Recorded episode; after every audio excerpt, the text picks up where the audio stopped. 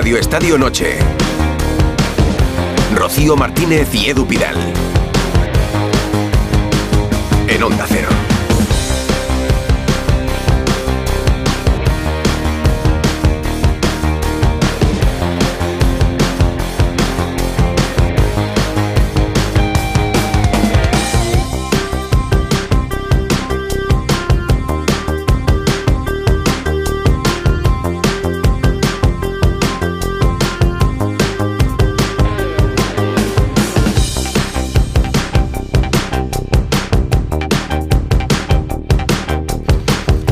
Edu Pidal, buenas noches. Muy buenas, once y media, diez y media. Arrancamos ya Radio Estadio Noche, Rocío, que hay muchas cosas. Sí, mira, vamos a pasar del empacho del turrón, del roscón, yo sigo con el panetone, al empacho de derby. Aunque si te digo la verdad, a mí es que no me empacha ni lo uno ni lo otro. Pero nuestras primeras palabras hoy tienen que ser para Unionistas de Salamanca, un equipo noveno de primera ref, la tercera categoría de nuestro fútbol, ha dado el campanazo en la Copa.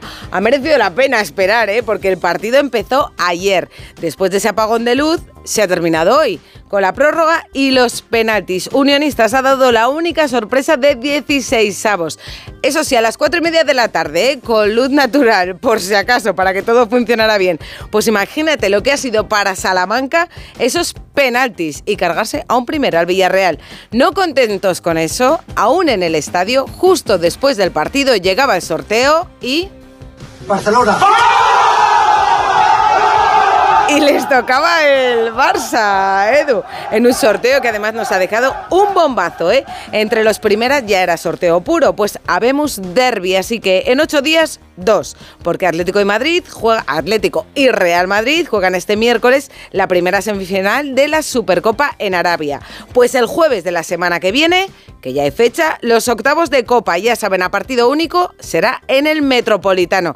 El día no podía ser otro, porque uno de los dos va a jugar la final de la Supercopa en Arabia el domingo. Hasta el lunes no van a volver aquí. Pero el Atlético, la jornada siguiente, tiene partido el sábado en Granada, pues lo tendrán que cambiar.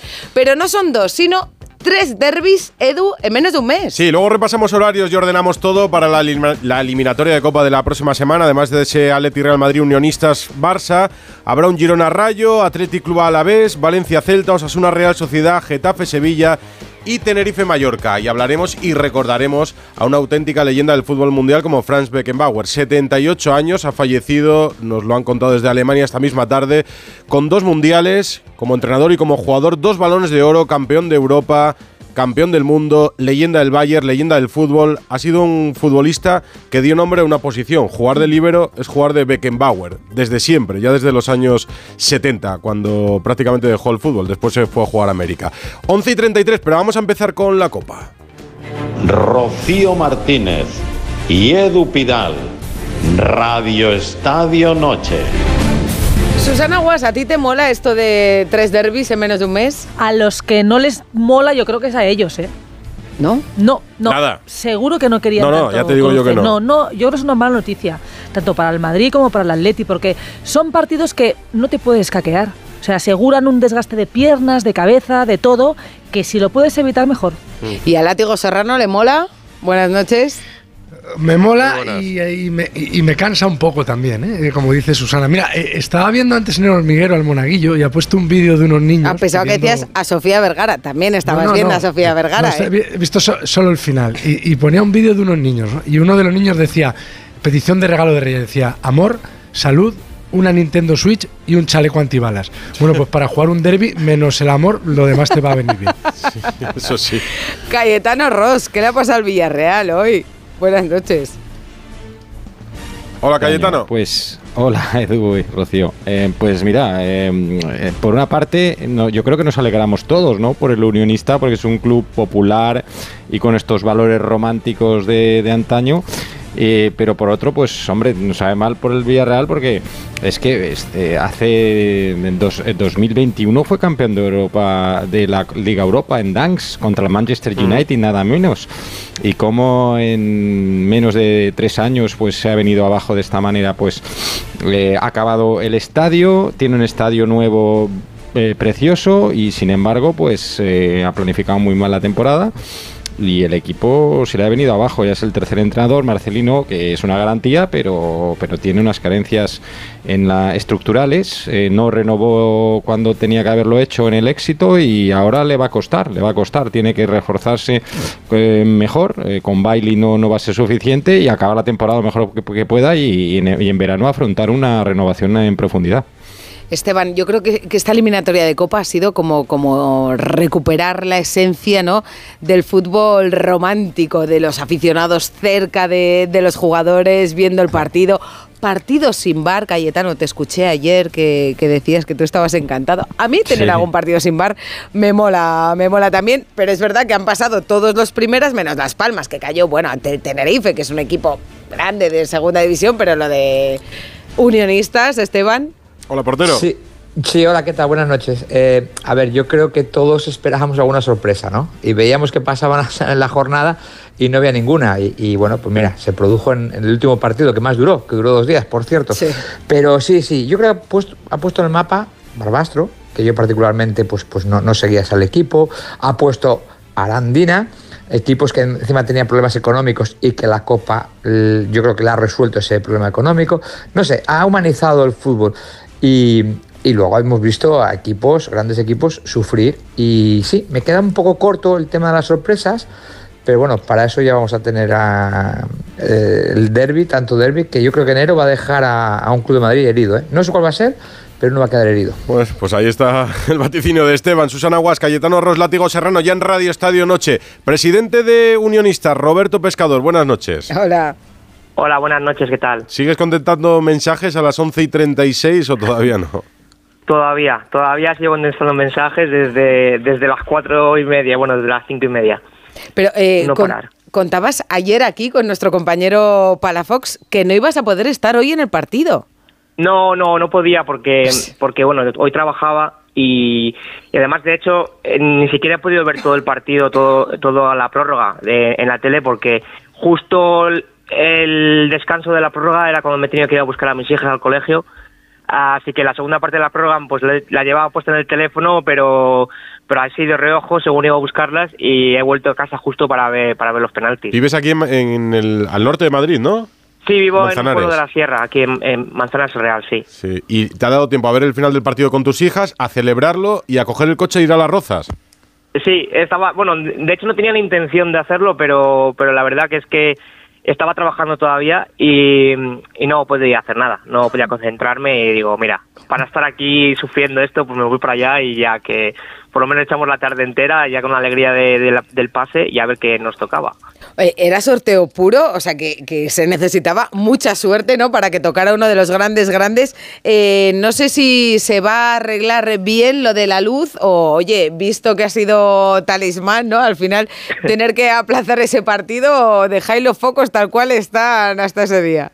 No, a- a- el talismán es que yo no que yo no esté realmente, porque porque yo eh, en todas las eliminatorias que he visto de Copa eh, he visto a Unionistas perder en, en Lorca, he visto a Unionistas perder con el Madrid, he visto siempre nunca he visto una victoria de Unionistas. Entonces yo creo que que el hecho de que yo no estuviera allí ha sido lo que ha sido el talismán.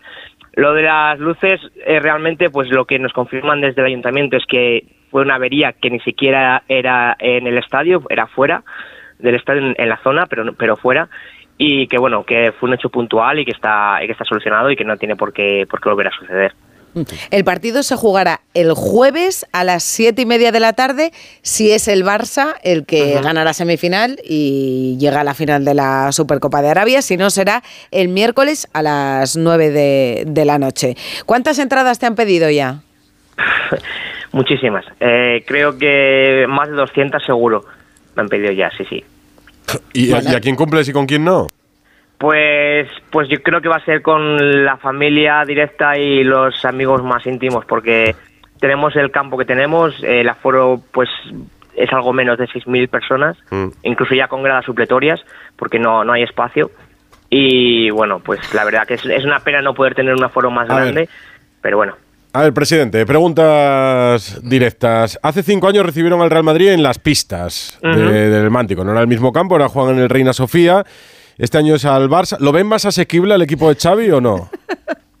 no, no es que vea más asequible al equipo como tal, pero sí que creo que es una situación totalmente distinta.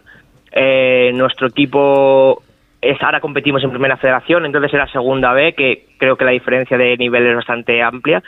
Y sobre todo es que el campo que tenemos, eh, aunque sea pequeño, es muy coqueto, es muy, es muy cercano, con las gradas muy cerca del, del, del campo y, y aprieta muchísimo. Ese campo ha ganado muchísimos puntos ya. Y, O sea, veo opciones reales de ganarle al Barça.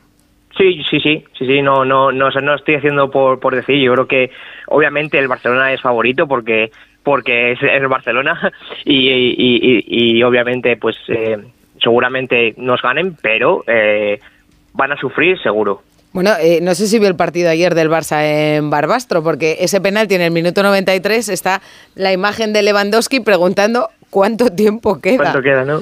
No, no, no lo vi porque justo ah, fue después del nuestro y estábamos ahí con el tema de las luces, pues estábamos ah, eh, hablando con, Liaos. con Federación y tal para, para ver el horario de hoy y bueno, pues no no lo no he podido ver nada, la verdad, de- del partido de Bueno. ayer del Barça. Es un día de celebración porque ha tocado el Barça, porque van a recibir al Barça en Salamanca, lo que significa para Salamanca recibir a un club como el Barça, lo que significó recibir al Real Madrid.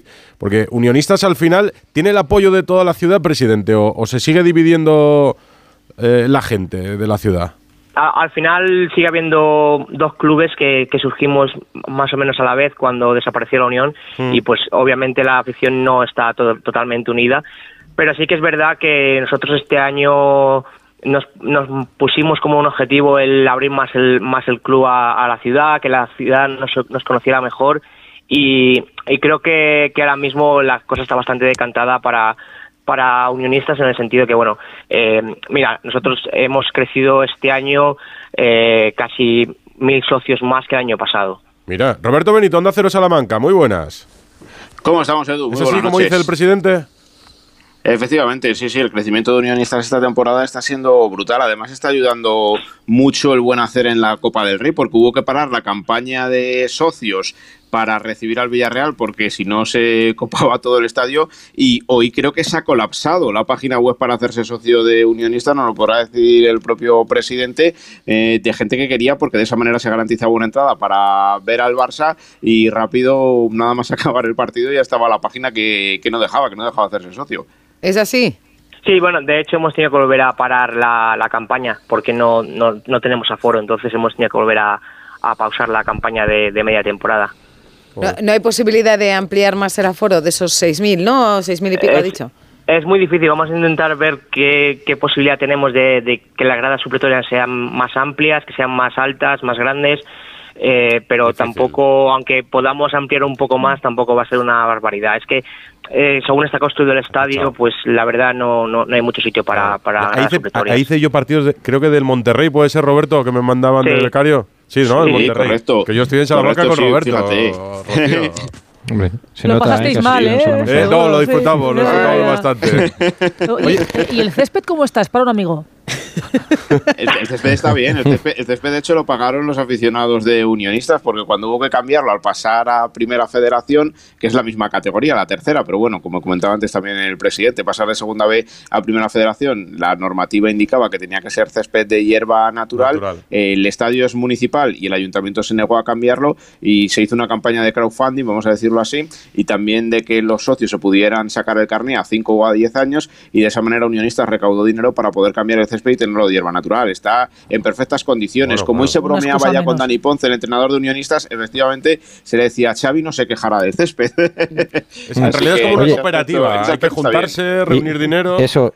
Que, que expliquen qué- en qué consiste ser un club popular, porque hay otras iniciativas eh, parecidas en el resto de España y, y bueno, pues es una idea que a lo mejor no, no está suficientemente explicada. Bueno, pues ser un club popular significa que los dueños son los socios. Entonces, si tú eres socio, eres dueño, tienes un derecho a voto, tienes un derecho a... hacemos asambleas todos los años, eh, al menos dos, una ordinaria y otra extraordinaria.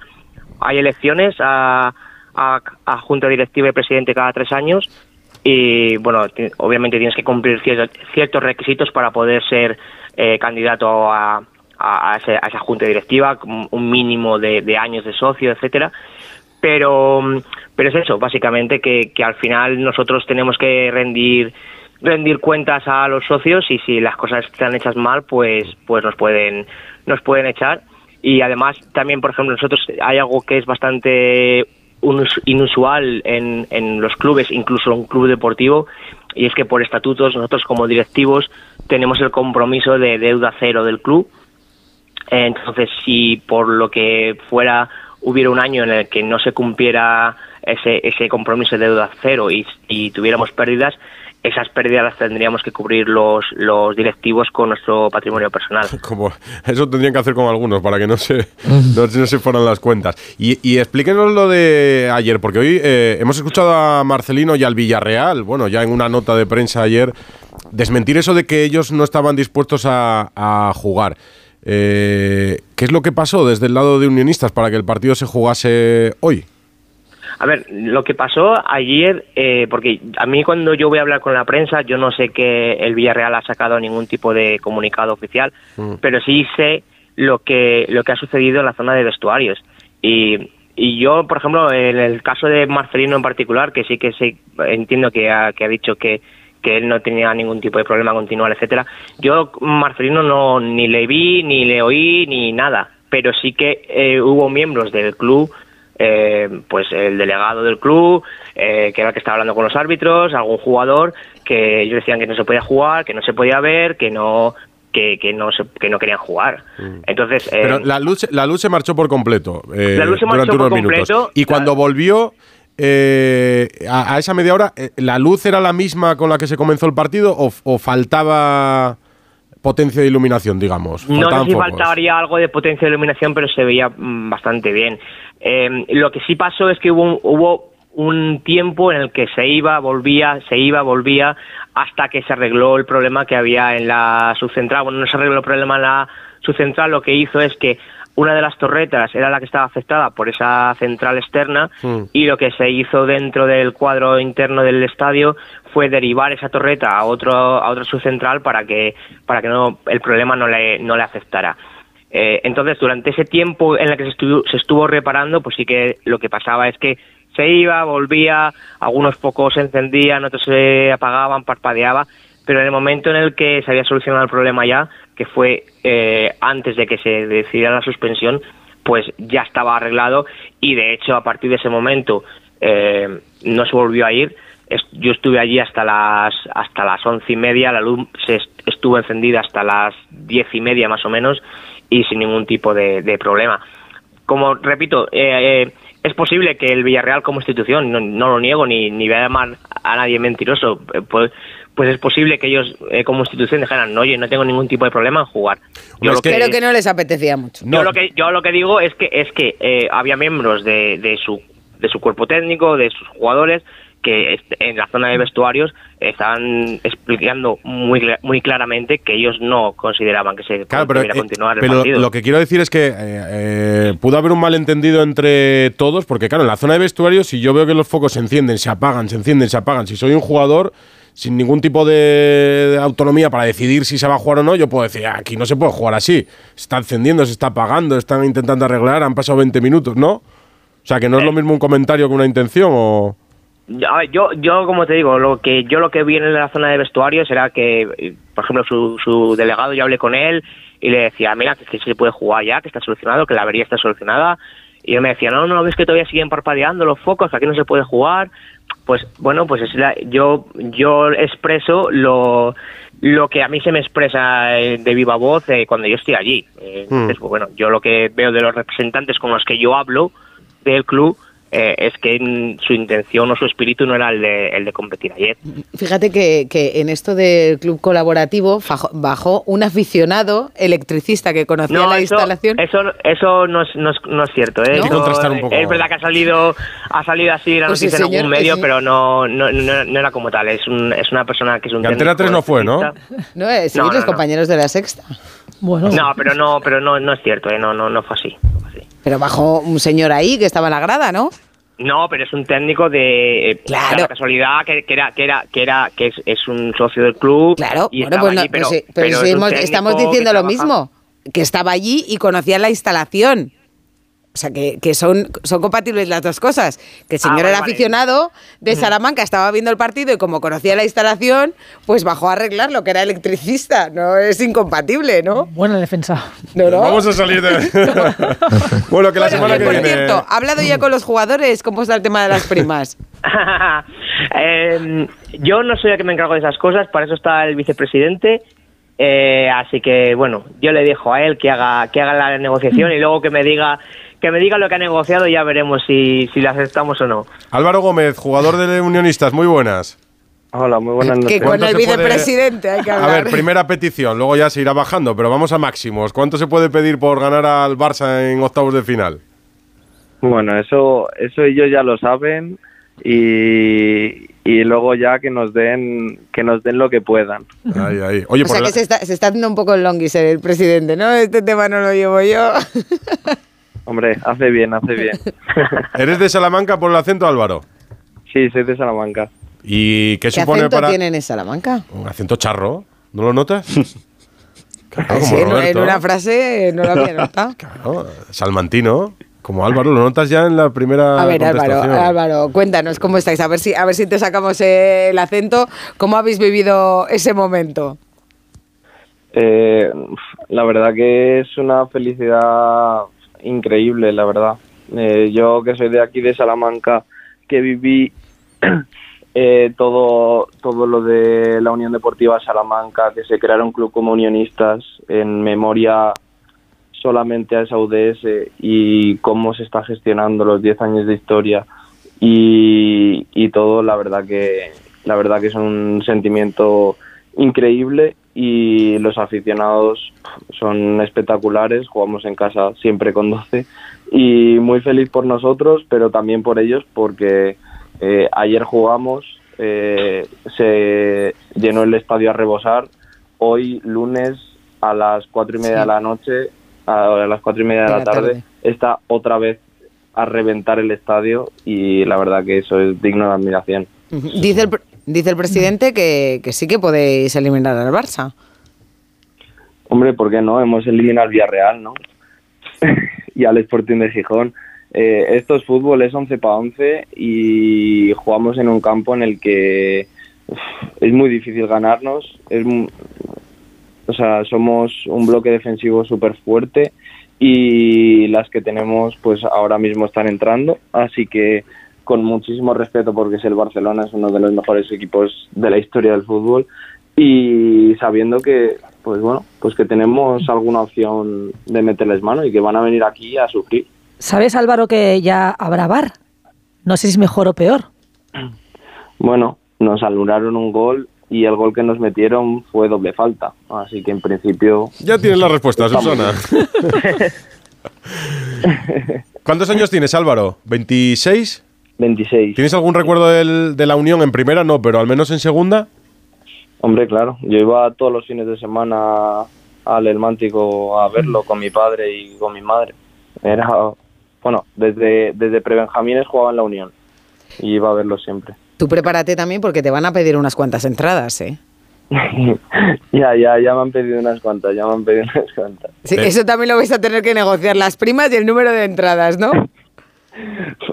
Lo de, lo de las primas ahí se pueden, ahí seguro que algo más pueden rascar, porque entradas al final el aforo es el que es, pero en primas ahí se puede negociar. Pero ya te- tendríais prima, ¿no? Por eliminar al Villarreal ya tendréis una, ¿no?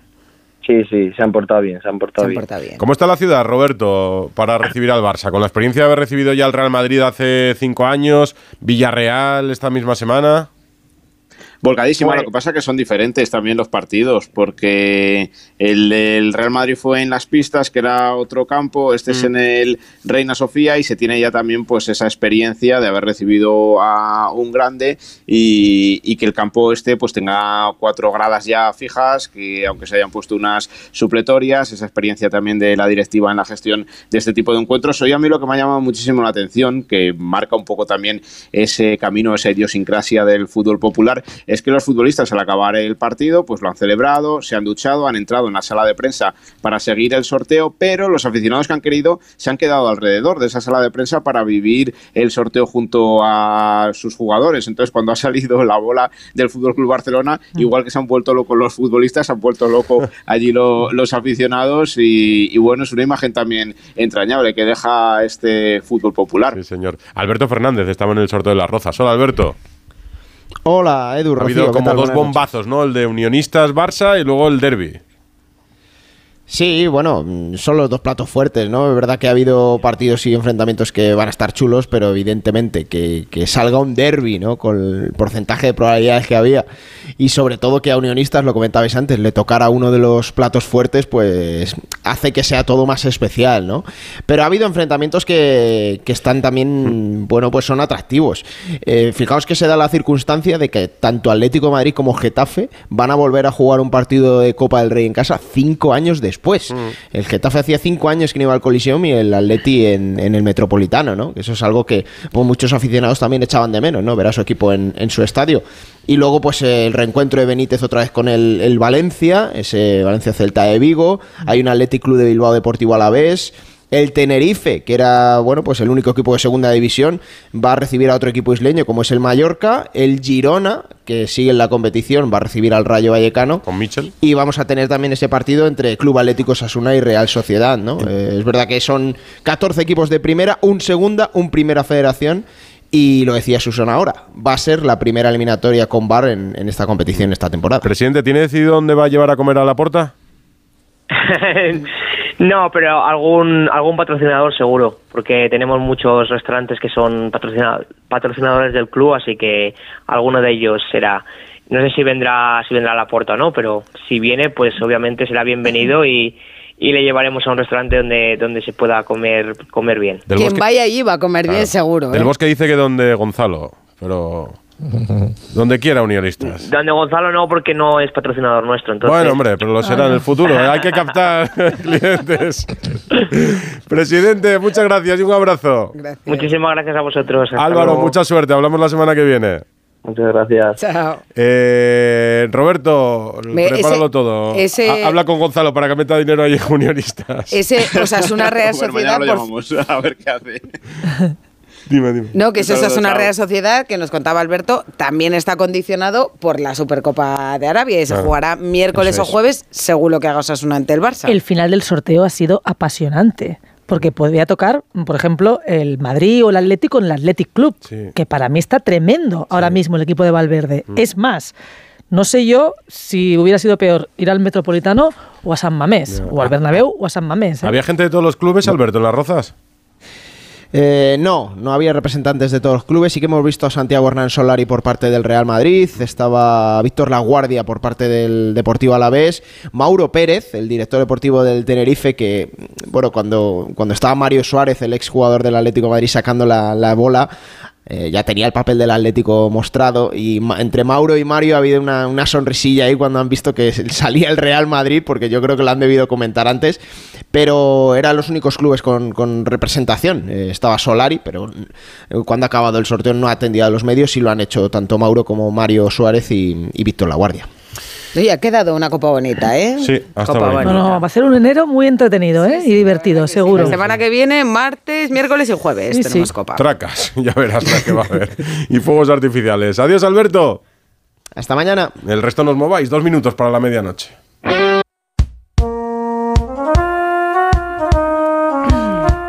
Pues lunes 8 de enero y ya tenemos por aquí el primer que fue de Trapatoni del año 2024. Rubén Amón, buenas noches. Hola. Rubén. Buenas noches, ¿cómo estáis? Pues muy bien, encantados de tenerte aquí un año más. Y pensando de qué nos hablarás. Pues os diré que siempre he pensado que los deportistas no deben convertirse en modelos de sociedad, a no ser que ellos mismos se expongan como tales y que asuman campañas personales en las causas del bien común. Quiero decir con esto que nada se representa a sí mismo y que no podemos responsabilizarte de nuestra dicha ni de nuestra desgracia, por mucho que veamos Rafa, vamos Rafa, sea un grito de guerra inequívoco entusiasmante. Bastante tiene el tenista en gestionar las presiones que le han abrumado en 20 años de carrera porque es un deportista de época y porque la rutina de sus victorias en competencia con Federer y Djokovic ha sido tan elocuente como la tortura de su cuerpo. Nadal ha luchado contra su físico y contra su corpulencia y hasta contra el medio, contra el hábitat, la pista de tenis. Pero las contradicciones y las contraindicaciones se convirtieron en un estímulo adaptativo, incluida la gloria de Wimbledon. Es el contexto que explica ahora la obstinación de Nadal frente a la huelga con que lo sabotea su cuerpo. El peligro de aspirar a retirarse como se merece puede terminar degradando su decadencia y su agonía. Y no creo que sea un buen ejemplo el encarnizamiento, el dolor al que se enfrenta Nadal, y no para los jóvenes ni los mayores, que no es su responsabilidad. No es un buen ejemplo para sí mismo, porque Nadal es un héroe de Homero y no es un mártir. ¿Qué hubiera dicho Trapatoni, Rubén? Pues hubiera dicho que a un campeón no se le reconoce por los pies ni por las manos, sino por la cabeza. Ole. Pues luego repasaremos la final. cabeza. Luego, de luego Nadal. hablaremos un poquito de Noche. Nadal. Un abrazo, Rubén. Gracias. un Con abrazo. Dios. Radio Estadio Noche. A ver, a ver, Susana, que te vienes hasta la radio y tú no sabes lo que te podrías ahorrar. Te tienes que gastar una pasta, dicen, pero con un coche eléctrico. Dímelo que es Octa Barcelona, No, porque ¿eh? tú lo enchufas, enchufas, el coche eléctrico. ¿Cómo es eso de.? Mira, el otro día una A persona ver. de este equipo decía que quería comprarse un coche eléctrico. Pero no hables de mi Pero tercera que persona. parecen caros. Y hay que comprarse además el cargador. Y que hay muchos modelos, que no se aclara. Pues que no busque más. La solución está en Spoticar. Mm. Y ya lo sabe, Bustillo, el líder europeo en vehículos de ocasión. En sus más de 200 concesionarios te pueden asesorar para encontrar tu coche eléctrico de ocasión a un precio increíble y con hasta 3 años de garantía. Ah, y en Spoticar el cargador viene de regalo. Entra en spoticar.es y encuentra el coche eléctrico de ocasión. No hace falta decir más, querida Susana. Ahora mismo entra en spoticar.es. Sí, sí, es una pena que esté cerrado, porque vamos.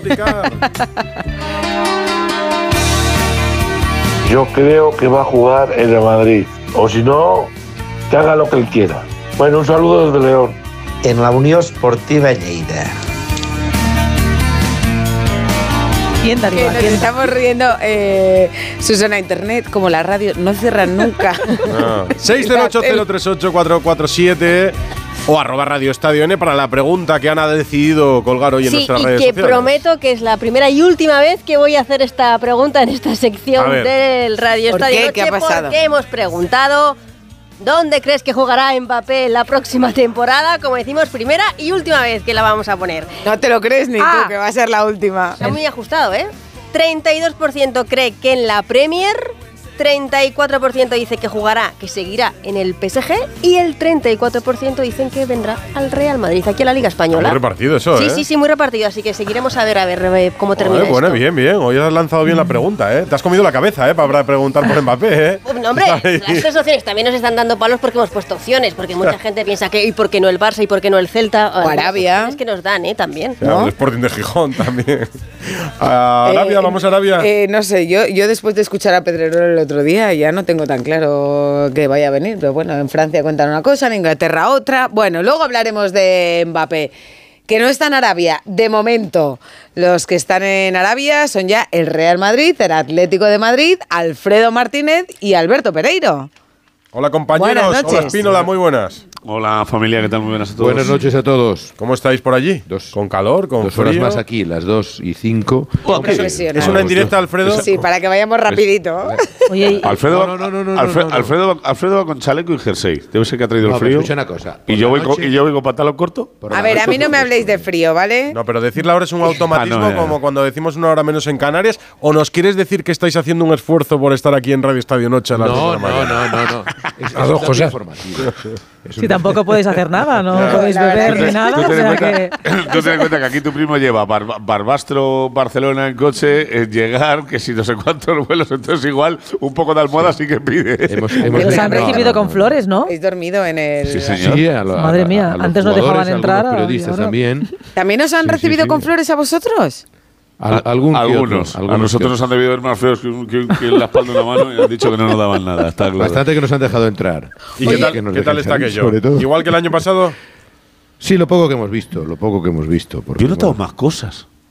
¿tú qué Como crees? si hubiera más edificios así. Yo veo construiría. está- Y Se han grandes. rellenado los huecos. Claro. Sí, no sé lo que pasa, que aquí como tardan 10 minutos en hacer algo, pues entonces Estamos No en el mismo problema. hotel que, que estábamos la última vez. Yo, yo creo que van a ir poco, po- que van poco a poco abriendo, ¿no? Aperturando un poco más el, el país y, y haciendo más cositas y, y vamos a ver Se si llama, este año se llama también Sport se washing, nota. ¿no?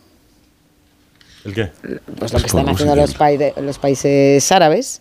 Utilizan Ah, el sí, deporte lo de también la- un la- poco la- como una manera de de, lavar su Sí, imagen, sí, ¿no? sí, y el de, de hecho, de hacías intentar el hotel, mostrar, mostrar El una imagen el de apertura. son 40 millones de... Si el hotel hubiera sido Sport Washing, cuidadito. Eh, oye, ¿y la, y la carta de recomendación del Barça a sus aficionados? ¿Qué ¿Qué dice? os ha parecido? Hombre, está bien recordar eh, Eh, las normas del Alfredo, país. ¿no? Alfredo dice que es una, o una traducción Yo, yo, yo tal, creo o que, yo- yo creo norma que lo que ha hecho- literal. yo creo que lo que ha hecho el Barcelona es traducir algún escrito de la de Arabia y, y lo ha puesto ahí sin, sin juzgarlo. O sea, no eh, no, no, no creo Pero que sea contad, contad una- qué dice esa carta. Se recomienda tener respeto y prudencia en los comportamientos en público, demostraciones de afecto. El comportamiento indecente, incluyendo cualquier acto de carácter sexual, podría tener consecuencias legales para los extranjeros. También pueden ser motivo de sanción las relaciones entre personas del mismo sexo y las muestras de apoyo, de apoyo al colectivo LGTB, LGTBI, incluso en redes sociales. Sí, son, no- yo creo que son normas de conducta en Arabia y que es una transcripción literal. Me da la sensación, ¿eh? por, por el texto. No, no es que sea ni que el Barcelona diga ni que condene, simplemente informa de, de a ¿De lo cuál es mejor la, que cuál es la viene- situación ahí, no?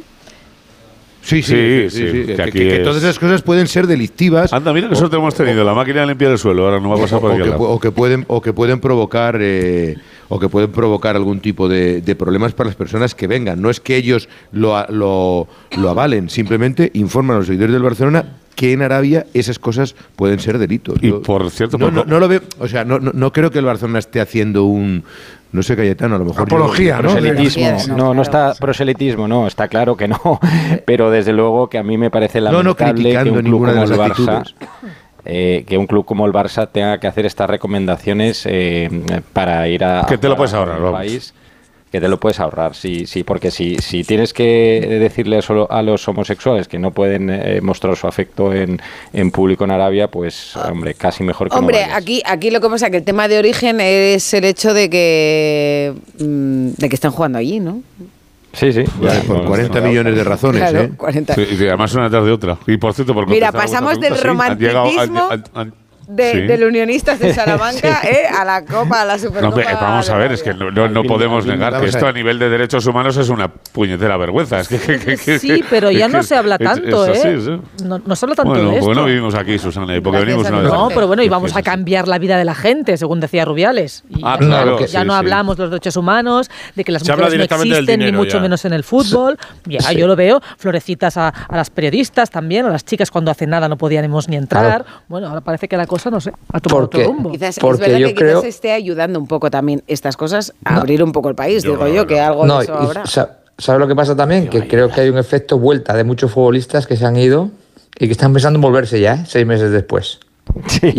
No me Bueno, extraña. pues uno, uno jugaba en el Madrid y era balón de oro. Bueno, sí, sí, Eh, otro balón y de otro oro. ya Bueno, pues sabe hay, otros, hay otros que están llamando ya para que les organicen el verano que viene irse para allá. ¿eh? O sea que habrá algunos Ya, que, ya, que no, no, no, pero sí, hay muchos que, aquí, se aquí trajeron ochenta y tantos jugadores y está claro que es el dinero por castigo. Hay, Mira. tres, hay tres que ganan 200 millones, que son Neymar, Cristiano y, Mira, y que Karim, otros que viven muy bien, pero es la realidad. Lo que van a ganar los nuestros. 40 millones en pre- eh, tiene de presupuesto el torneo, se lleva la federación. De los 40, 21 van en premios. 6 millones por participar Real Madrid y Barcelona. 3 millones el Atlético de Madrid. 800.000 Osasuna. Recordad que el Valencia en su día pleiteó con la, con la federación. Y ganó. Los Y ganó. eliminados en el primer partido cobran 750.000 euros más. Los finalistas, un millón. El campeón, medio millón más. Y todos, 300.000 euros para viaje y alojamiento. Es decir, que el equipo campeón se lleva 7,8 millones de euros por estar aquí una semana. Bueno, Hay que no, recordar 7,8 que si el campeón es el Madrid o el. Barça. Ningún club ha dicho Si el nada. campeón es el. Osasuna, no. Osasuna menos, aparte. Nadie ha dicho No, nunca pero que nada. digo que hay que recordar que este era un torneo por el que eh, se pagaban 250.000 euros por llevarlo a una ciudad en España. O sea que en ese sentido está claro que cambia y que el reclamo de cuatro equipos y que tal y cual vale muy bien, pero que el país sigue. eh, por ejemplo, la comparación fácil que la hemos visto hace nada eh, entre eh, Doha y Qatar, el. Mundial y esto, hay 200.000 años luz entre una cosa y otra. O sea, es que en, Pues en todos los de hay una Qatar también, transición. eh. Y, claro, o sea, es esto. Y por cierto, Se- que sí, se que lleva la Arabia antes y- por- y- por- y- por Piqué. Pero había también una oferta potentísima de Qatar, si no recuerdo mal, cuando se sacaron aquellos Sí. papeles, el confidencial, y se descubrió que Qatar también ofrecía muchísimo dinero Bueno, por a llevar ra- allí la Copa del A raíz de esto recuerdo que, por ejemplo, cambiaron muchas cosas. Eh, se destapó la mediación de Piqué, se cambió El la- sueldo de los monumentos de Rubiales. Que pasó de variable a ser fijo por aquello de no participar Sí, de los resultados el cer- deportivos. El 0,6 aquel, eh, el Eh. famoso, sí, se Sí, puso sí. otro sueldo. Bueno, pues nada, pues el Madrid ha llegado hoy, se marchó a las... eh, entrenó por la mañana, lo ha hecho exactamente igual que hizo ayer después del partido frente a la Grandina, eh, hoy ya con todos los jugadores al, eh, al mismo ritmo y salió a las tres y media, cuatro menos cuarto de Barajas, ha llegado a las 23.58 con el presidente... Siete horas de vuelo. más. Sí, con el presidente a la cabeza, que me extraña que se venga toda la semana entera. Y nada, pues esto es otro, otro motivo más para los que está eh, más cerca del lejos que, que de fuera del Madrid y que está malísimo y que no se puede mover de casa y que no sé cuántos. Pues nada, una semanita en Arabia, que le apetece una maravilla. El Atlético de de- Madrid. Ah, perdona, Sí, eh, perdona, ha habido una no, visita no. especial. Además, ha estado Marcelo, ¿no? Viendo a los futbolistas Sí, esta ha ido mañana. esta, sí, ha ido esta mañana a Valdebeba, sí. Por cierto, eh, joder, ¿cuánto lleva sin jugar eh, Marcelo? Que lleva un, un mes. Eh, me- me- jugó la final, ha jugado- ¿no? Ha estado en el, Mundial de Clubes. Y, le, y, le, y le he visto peor, peor, peor que nunca, por lo menos en las fotos que, Bueno, ha, antes que de ha que- subido el Madrid. Antes de que dejara de jugar tampoco estaba muy No, pero no ver, sé, las no sé. fotos a no- veces engañan, ¿eh? no, a no, ver, es el pero abrigo. no Vamos sé. a ver. Sí, Sí, te- sí, porque suelen ir con claro. abrigo, sí, estos que se llevan ahora, estos abrigos modernos. Y después ha habido lista de convocados sin sorpresa ninguna. Vuelven eh, Tchouaméni, Kroos y Vinicius, que no estuvieron en el partido de Copa. Eh, Arda Güler ha superado eh, su primera semana de expectativas y debut con el Madrid. Y eh, por aquí además tiene bastante público. Eh, eh, veremos a ver cuántos minutos le dan los dos partidos, pero debería ser un jugador que compita en ese nivel de importancia con, eh, con Brahim a la hora de estar. No sé por qué me da que a Brahim le va a pasar por la izquierda por la derecha, sin merecimiento con merecimiento, pero que va a pasar eh, de aquí a final de, de temporada si es que está sano y no le pasa nada. Y del resto nada, Camavinga está ok y el otro día se eh, comentaba la posibilidad de que se fuera con alguna que otra molestia en esa rodilla por la charla con Ancelotti, por dejar el banquillo antes del final del partido que decía Látigo, igual tiene frío, se quiere marchar. Bueno, pues ahí es cuando había ese run run de eh, que le podía pasar. No tiene nada. Ceballos tiene un pequeño golpe en el, en el tobillo que también se hizo en, en, la, en la parte final del, del partido. Y nada, Lucas eh, y los tres de rodilla fuera y Mendy que ha vuelto a la convocatoria, que estamos todos deseosos de verle titular. Vamos, una cosa de locos. Me he perdido yo. ¿De quién hablabas antes cuando decías que una semana en Arabia para los. Florentino, Ah, de Florentino. Florentino. Ah, pero porque Sí. alguien tenía duda de que no fuera o qué? No, pues ya sabes. Eh, ya la semana pasada he vuelto a leer en un medio de tirada nacional que eh, ningún tipo de posibilidad que se presente a la reelección, problemas de salud grave, eh, problemas de memoria. No es que cada Madre. semana leo una gilipollez. Entonces, como las leo una detrás de otra, pues las digo, no tengo problema ninguno. Será porque no tienen ningún trato ni hablan con él, ¿no? Porque Claro, claro, es que ya de está. la- Pues, la memoria. Es que- pero igual que, me, igual que me río yo, y lo sabes, Susana, se ríe él, ¿eh? ya está, pues una tarde de otra y punto, no pasa nada. Mm, bueno. Aparte, te digo una cosa, le veo más contento que nunca. ¿Sí? Sí, o sea, le veo especialmente contento. Últimamente le veo especialmente contento. ¿Cuántas veces le has preguntado que- por Mbappé en, en las últimas horas? No, pues en el. No, no, no muchas, porque me, esparraga rápido con ese tema, pero. eh, no sé, no sé, le veo, no sé, no sé, la familia le va bien, en casa le va bien, debe tener sustituto para cuando lo deje o algo parecido. No sé, le veo contento, está bien. ¿Debe tener sustituto, dices? Sí, sí, eso sí que se lo pregunto bastante. Digo, cuando lo dejes, ¿quién va a venir aquí? Pues cuando le preguntas por Nadal se mosquea, que no, que- ¿no? que no quiere que le preguntes por Nadal, que ese es el, el que le pregunta mucho el mucho la gente. Dice, no, no, Rafa, deja de jugar, le haremos un homenaje aquí cuando termine con Alcaraz en el Bernabéu para que hagan un partido y tal, pero no sé, le veo especialmente contento. No, no, no es por nada en concreto, pero le veo, le veo bien. bueno, mejor. Hombre, claro. ¿Y, y Cerezo está contento en el Atlético de Madrid? Siempre. ¿Jano Mori? ¿o Siempre. no? Cerezo Según siempre. la hora, yo Jano. creo que sí. ¿Cuándo Yo pasa tu mala. Cerezo? Yo creo que sí, ha venido, ha Cerezo venido está encantado de la vida, Gil, hombre. Con la Sí, ha ido Miguel Ángel Gil, ha ido Antonio Alonso, el vicepresidente, y el presidente Enrique Cerezos. O sea, toda la cúpula del Atlético de Madrid con la expedición. Han ido para allá, para Arabia. Que han salido a las dos y media de la tarde después de entrenar en Majada Honda y con eh, lista de convocados, con muy buena noticia, 25 jugadores. Eh, ha entrado Barrios después de un mes de su lesión muscular. Ha entrado también Azpilicueta, que tenía alguna duda después de lo que le pasó el otro día en el partido de Copa frente al Lugo. Y incluso ha aprobado 11 esta mañana Simeone de ganar el primer partido del miércoles frente al Real Madrid. Hay que recordar que el Atlético de Madrid es el único equipo que ha conseguido derrotar al Real Madrid esta temporada y eso es lo que quieren, repetir lo que ocurrió en el Metropolitano y en ese 11 que ha aprobado Simeone, lo más eh, sorprendente es que se caería Bissell, el belga de- del equipo inicial. Un equipo que estaría formado, insisto, según lo aprobado hoy, quedan dos días, Oblak en portería, Molina y Lino en los carriles, Savic, Jiménez y Hermoso en defensa, Coque, Llorente y De Paul en el medio campo y arriba Grisman y Álvaro Moraza. Es tremendo porque en una semana pueden perder un título o dos, como la cosa te vaya muy torcida, ¿eh? O sea, que es que se juegan mucho al final entre una cosa y otra. Bueno, sí, sí. y, en un, y en un mes. Joder, y la- y la Liga tres se les ha complicado, ¿eh? No, y la ¿no? exigencia y la intensidad que supone un derby, ¿no? Porque otro rival, sí, es verdad, te, te puede exigir, pero no, no es un derby, no, no, no es lo mismo. ¿A ti, Jano, Quizá te por eso el apetece? Madrid, Es que el Atlético de Madrid, Madrid juega- haga meterse en Champions.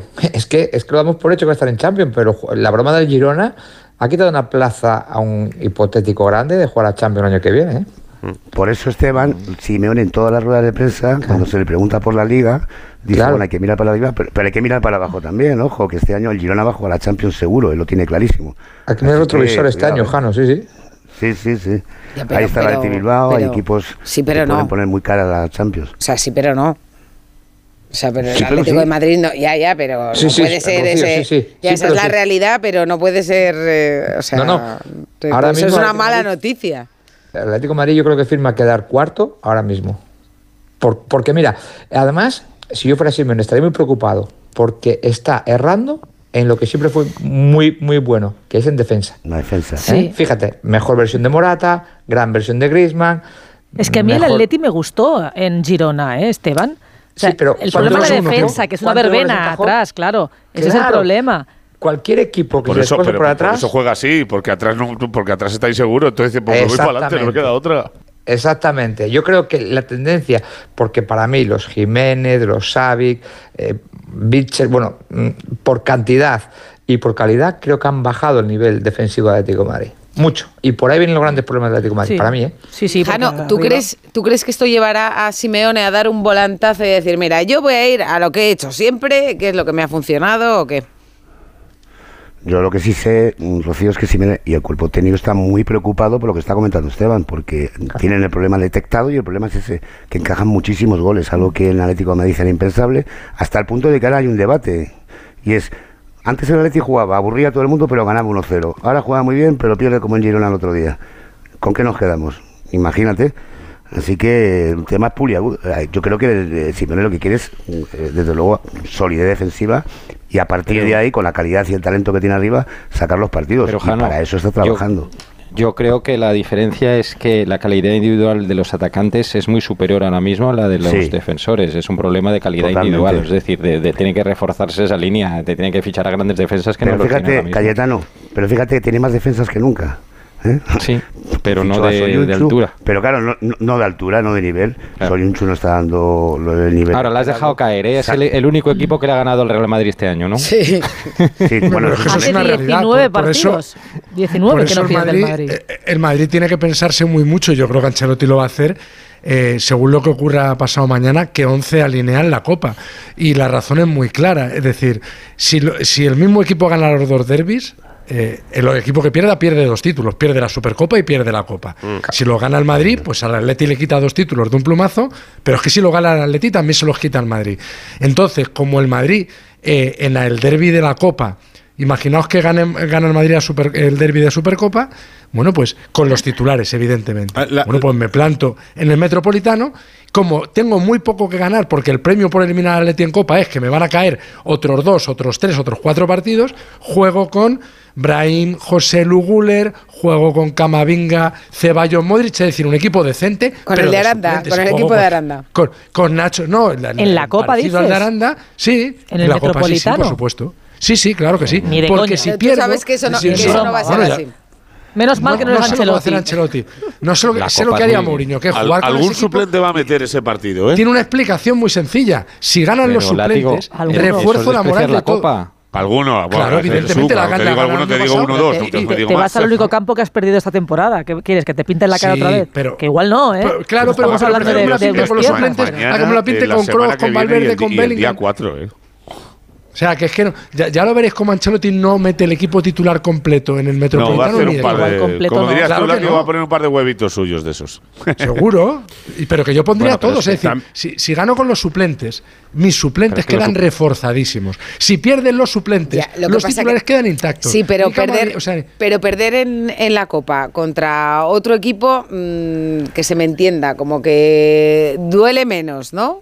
Sí, Que- pero no sé, que es es, el, es el típico día que igual Kroos no es titular, que igual eh, entre Chouameni y Nacho no es pone el que menos le gusta para el resto de los partidos, que arriba te puede jugar José Lu, no sé, esas tres cosas tampoco. Pero Yo no es lo que veo, ¿eh? ahora Hombre, mismo- pero si tienen 10 puntos de diferencia en la Liga con el Atlético, tienen 7 puntos de diferencia Sí, con sí, el pero aquí el Barça. que manda la pauta es el Girona, olvídate de los otros dos Claro, ahora mismo. estás ¿eh? empatado a puntos con el Girona y si pierdes el derby de Liga con el Atleti, el Barça se te puede poner a cuatro. O sea, Hay que recordar que el. Madrid O sea, juega contra el Atlético es Madrid ma- eh, pasado Pero es- mañana, el día 18 y el día 4. Es que Pero son, son partidos- tres partidos contra el Atlético de Madrid en tres semanas. Son partidos emocionales también, porque son partidos que, que a la afición le, le- pero a la afición le toca le toca la fibra también, o sea, para el Atlético Yo- de Madrid también es la me- oportunidad Ah, a- de a- a cambiar el estado de ánimo. Yo os digo a todos la verdad, A la a mí se me indigestan Edu, tres Edu, partidos en un mes. A, A mí también, a la afición, a la afición y a los directivos. Porque yo estoy seguro que a Florentino le apetece mucho ganar al Atleti. No, Estoy yo, seguro. yo, yo estoy seguro de que no les apetecía nada enfrentarse al Atleti en Nada. la Copa. Que va, va, seguro. Hubieran Nada, preferido a Yo he hablado con jugadores yo con varios jugadores y me han soltado que pereza. Lo, primero, porque tú No, puedes. eso para empezar, tú puedes ganar los dos partidos. Sea el que sea, puedes ganar los dos partidos y no ganar ninguno de los de- ninguno de los dos títulos. Claro. Puedes ganar la eliminatoria de Copa y caer en la siguiente, puedes ganar la, la semifinal de la Supercopa y bueno. perder en la final. O sea que tampoco te asegura Ya, un título puedes- ganar. ya no, pero Normalmente- puede ser una semana catastrófica. Y puede ser una semana catastrófica, que es en la, en la peor Exacto. versión, claro, para, Sí, para sí. uno El de los partido dos. más importante de los tres para el Real Madrid es el del 4 de febrero, Liga. sin lugar a dudas. Sin ¿no? ver los resultados, Sin lugar a dudas. A, a los futbolistas normalmente no nos gusta jugar tres partidos tan seguidos contra el mismo rival, sea cual sea, ¿eh? no te gusta. Que no, que no es- quieren, que no quieren saber nada. hombre. No, y sobre Claro, es perezoso, es mucho análisis, muy repetitivo. Y la intensidad que te supone un derby, tienes que dar la Eh, cara. Añádele. Y luego con títulos por el medio, porque el Madrid va muy tranquilito. Yo creo que Osasuna es el que más tranquilo Hasta va a que la a Supercopa. Claro. Eh, pero el Madrid va muy tranquilo a expensas de lo que pasa. Cuidado, cuidado con enero, Eso. ¿eh? En enero ya Ancelotti que nunca cuidado con ¿eh? enero para, para muchos Cuidado con equipos, esta por eso- semana y la que viene. Bueno, el- el año los dos pasado en partidos la con el Atlético los Supercopa- titulares, ya verás qué risa. El Alfredo. En la final, en la, Lo barrió, en la final jugó, jugó el mejor partido de la temporada y, y- y le- y fue un punto de inflexión Pues que el importante. ¿no? Madrid desde ese Claro, mes para adelante claro. solo rindió en dos partidos fuera de casa en Champions, contra el Chelsea y contra el Liverpool. A partir de ahí Olvídate. encarriló la liga y, y dio un golpe de. Para el Barça. Alfredo- Posiblemente fue el mejor partido del Barça. El momento más álgido del Barça. bueno, y el, y el Pa- de Copa. Para el Barça, Alfredo, hubo dos supercopas. Una, la del año pasado, fue un punto de inflexión en lo positivo. La del año de Valverde, por ejemplo, fue Sí. supuso la destitución del. venía- pero- pero bueno, bueno, 2020. bueno, yo me acuerdo de la primera de Xavi Hernández. A ver, Alfredo. Pero de la misma manera, de la misma manera que cesaron a Valverde después de jugar un gran partido. O sea, eh, Valverde eh, cae con el Atlético de Madrid, pero hizo un partidazo y le destituyen. Y luego vino todo lo que vino, Quique Setién y compañía. No, digo que el que recuerdo la primera Supercopa de Xavi que perdió con el Madrid 3-2 en el partido de locos aquel que también en el Barça se celebró como el como si fuera una victoria porque fue el primer partido que se empezó a jugar algo. El primer paso que daba, que daba el Barça. Por cierto, que el, el Barça viaja mañana, lo hará a las doce y media. Y hoy ha tenido una buena noticia, ya que viaja eh, Pedri. Hoy ha hecho parte de la sesión preparatoria. Yo creo que va a intentar llegar a la final. El que parece que lo tiene más complicado es Cancelo. Eh, era más optimista Xavi hace unos días y ahora parece que, que no tiene tan buenas sensaciones, pero viajará, me imagino. Mañana por la mañana hay entrenamiento en la ciudad condal. Dará la lista de convocados inmediatamente después. Hoy no ha entrenado Gundogan tampoco con, unas pequeñas, eh, con un malestar general, pero viajará con el resto del, del equipo, en el que en principio la baja importante también es la de Íñigo Martínez. Se ha confirmado hoy la lesión en el bíceps femoral es de la pierna izquierda, la anterior era en la pierna derecha, pero bueno, me imagino que estarán un poco relacionadas las lesiones por la recuperación, la intensidad con la que se trabaja esa rehabilitación y estaría en principio un mes de baja. en Qué torno a calvario cuatro este chico, semanas. Sí, bueno, Sí, la imagen. He leído sí, que ha estado El año pasado 200 igual, ¿eh? días sin jugar la en un Real, año. Claro. Súmale un mes ahora. La imagen de él cuando Sí. se sienta en el banquillo dando, dando No, un golpe al banquillo, ¿no? De pues, la es que rabia. en cuanto que se tremendo. sien- La en cuanto que se sienta en el césped, ya piden el cambio, porque se dan cuenta de que. Si va a él es el 10 primero, minutos, dice, ¿no? No, no va. Sí, sí, 10 minutos, dice, no va, no va esto. Y, fíjate que estaba diciendo Xavi que era un jugador fundamental cuando entró en el equipo que tardó en entrar este año, como decía Susana, porque venía de, estar lesionado con el Atleti de Bilbao, el equipo se asentó mucho y notó el aplomo y la veteranía del jugador y los mejores partidos de este año yo creo que coincidieron con su titularidad en el equipo y creo que lo va, lo va a acusar. Creen que le van a recuperar para la eliminatoria con el Nápoles, estabais hablando de partidos claves, yo creo que el Barcelona cifra y mucho esta temporada en, en Europa, por lo menos en irse acercando a las rectas finales del campeonato y, y, por supuesto eliminar a un Nápoles que está hecho unos zorros. Así que mañana la, la lista de convocados en la que no hay nombres importantes como Gavi, como Ter Stegen, ahora se suma Íñigo Martínez, bueno, tiene un, un calvario de lesiones y pierde a cuatro futbolistas para, para este, este torneo. Recuperar a Lamin Yamal, que estaba expulsado en la Copa. En el Madrid. A- a plomo- a Las plomo, por hablábamos, las hablábamos el otro día, ¿eh? Solo dos, ¿eh? Para el partido. A plomo digo que es lo que le faltó un poco a Xavi ayer y a, y a su segundo entrenador.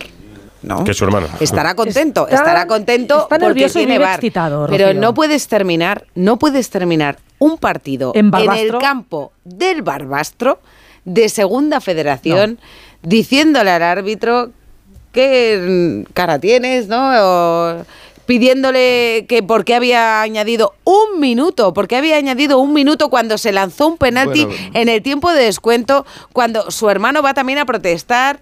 No pueden Eh, de montar verdad, hay que, expulsaron, yo, a su hermano o sea, a Oscar. hay que elegir bien las batallas. Y la de Barbastro no era la batalla para meterte a protestar al árbitro por mucho que el VAR Pero es que es anulara un gol. Ya, hombre, pero, pero, pero es pero que tienes que es así. saber con quién estás jugando. Pero si hablas Es con que los estás árbitros- en el campo luego, del Barbastro. El portero del Has ganado Barbastro pidiendo tampoco la tiene que hacer lo que hizo, no tiene que empujar a nadie, ¿no? No fue el portero el que empujó, fue un futbolista. El portero Eh, le sí, preguntó un de qué te quejas. no, fue el Ah. portero suplente. El portero sí, le también preguntó mete de la qué te mano. quejas. No, no, no, Pero bueno, es verdad que yo- creo que, 10 es el que- que que empuja a él acaba excitando a todos los que están a su alrededor. O sea, que lo mejor que le puede venir a Xavi, aunque sea así, es ganar. Ganar y serenarse un poco. No, pero yo lo digo Ya, porque hay ya- mucha presión, hay mucha presión. eh. Fijaros que es verdad lo que decís. Ganar bien. que la- la- la- las cifras, las cifras de expulsiones del Barcelona este año son significativas. eh. A Xavi le han expulsado ya en, en varias competiciones. a, eh, su, a su segundo, Oscar igual, de la Fuente también. Tienen amonestaciones en, en varios partidos. Hay mucha tensión, pero, pero al hilo que decís.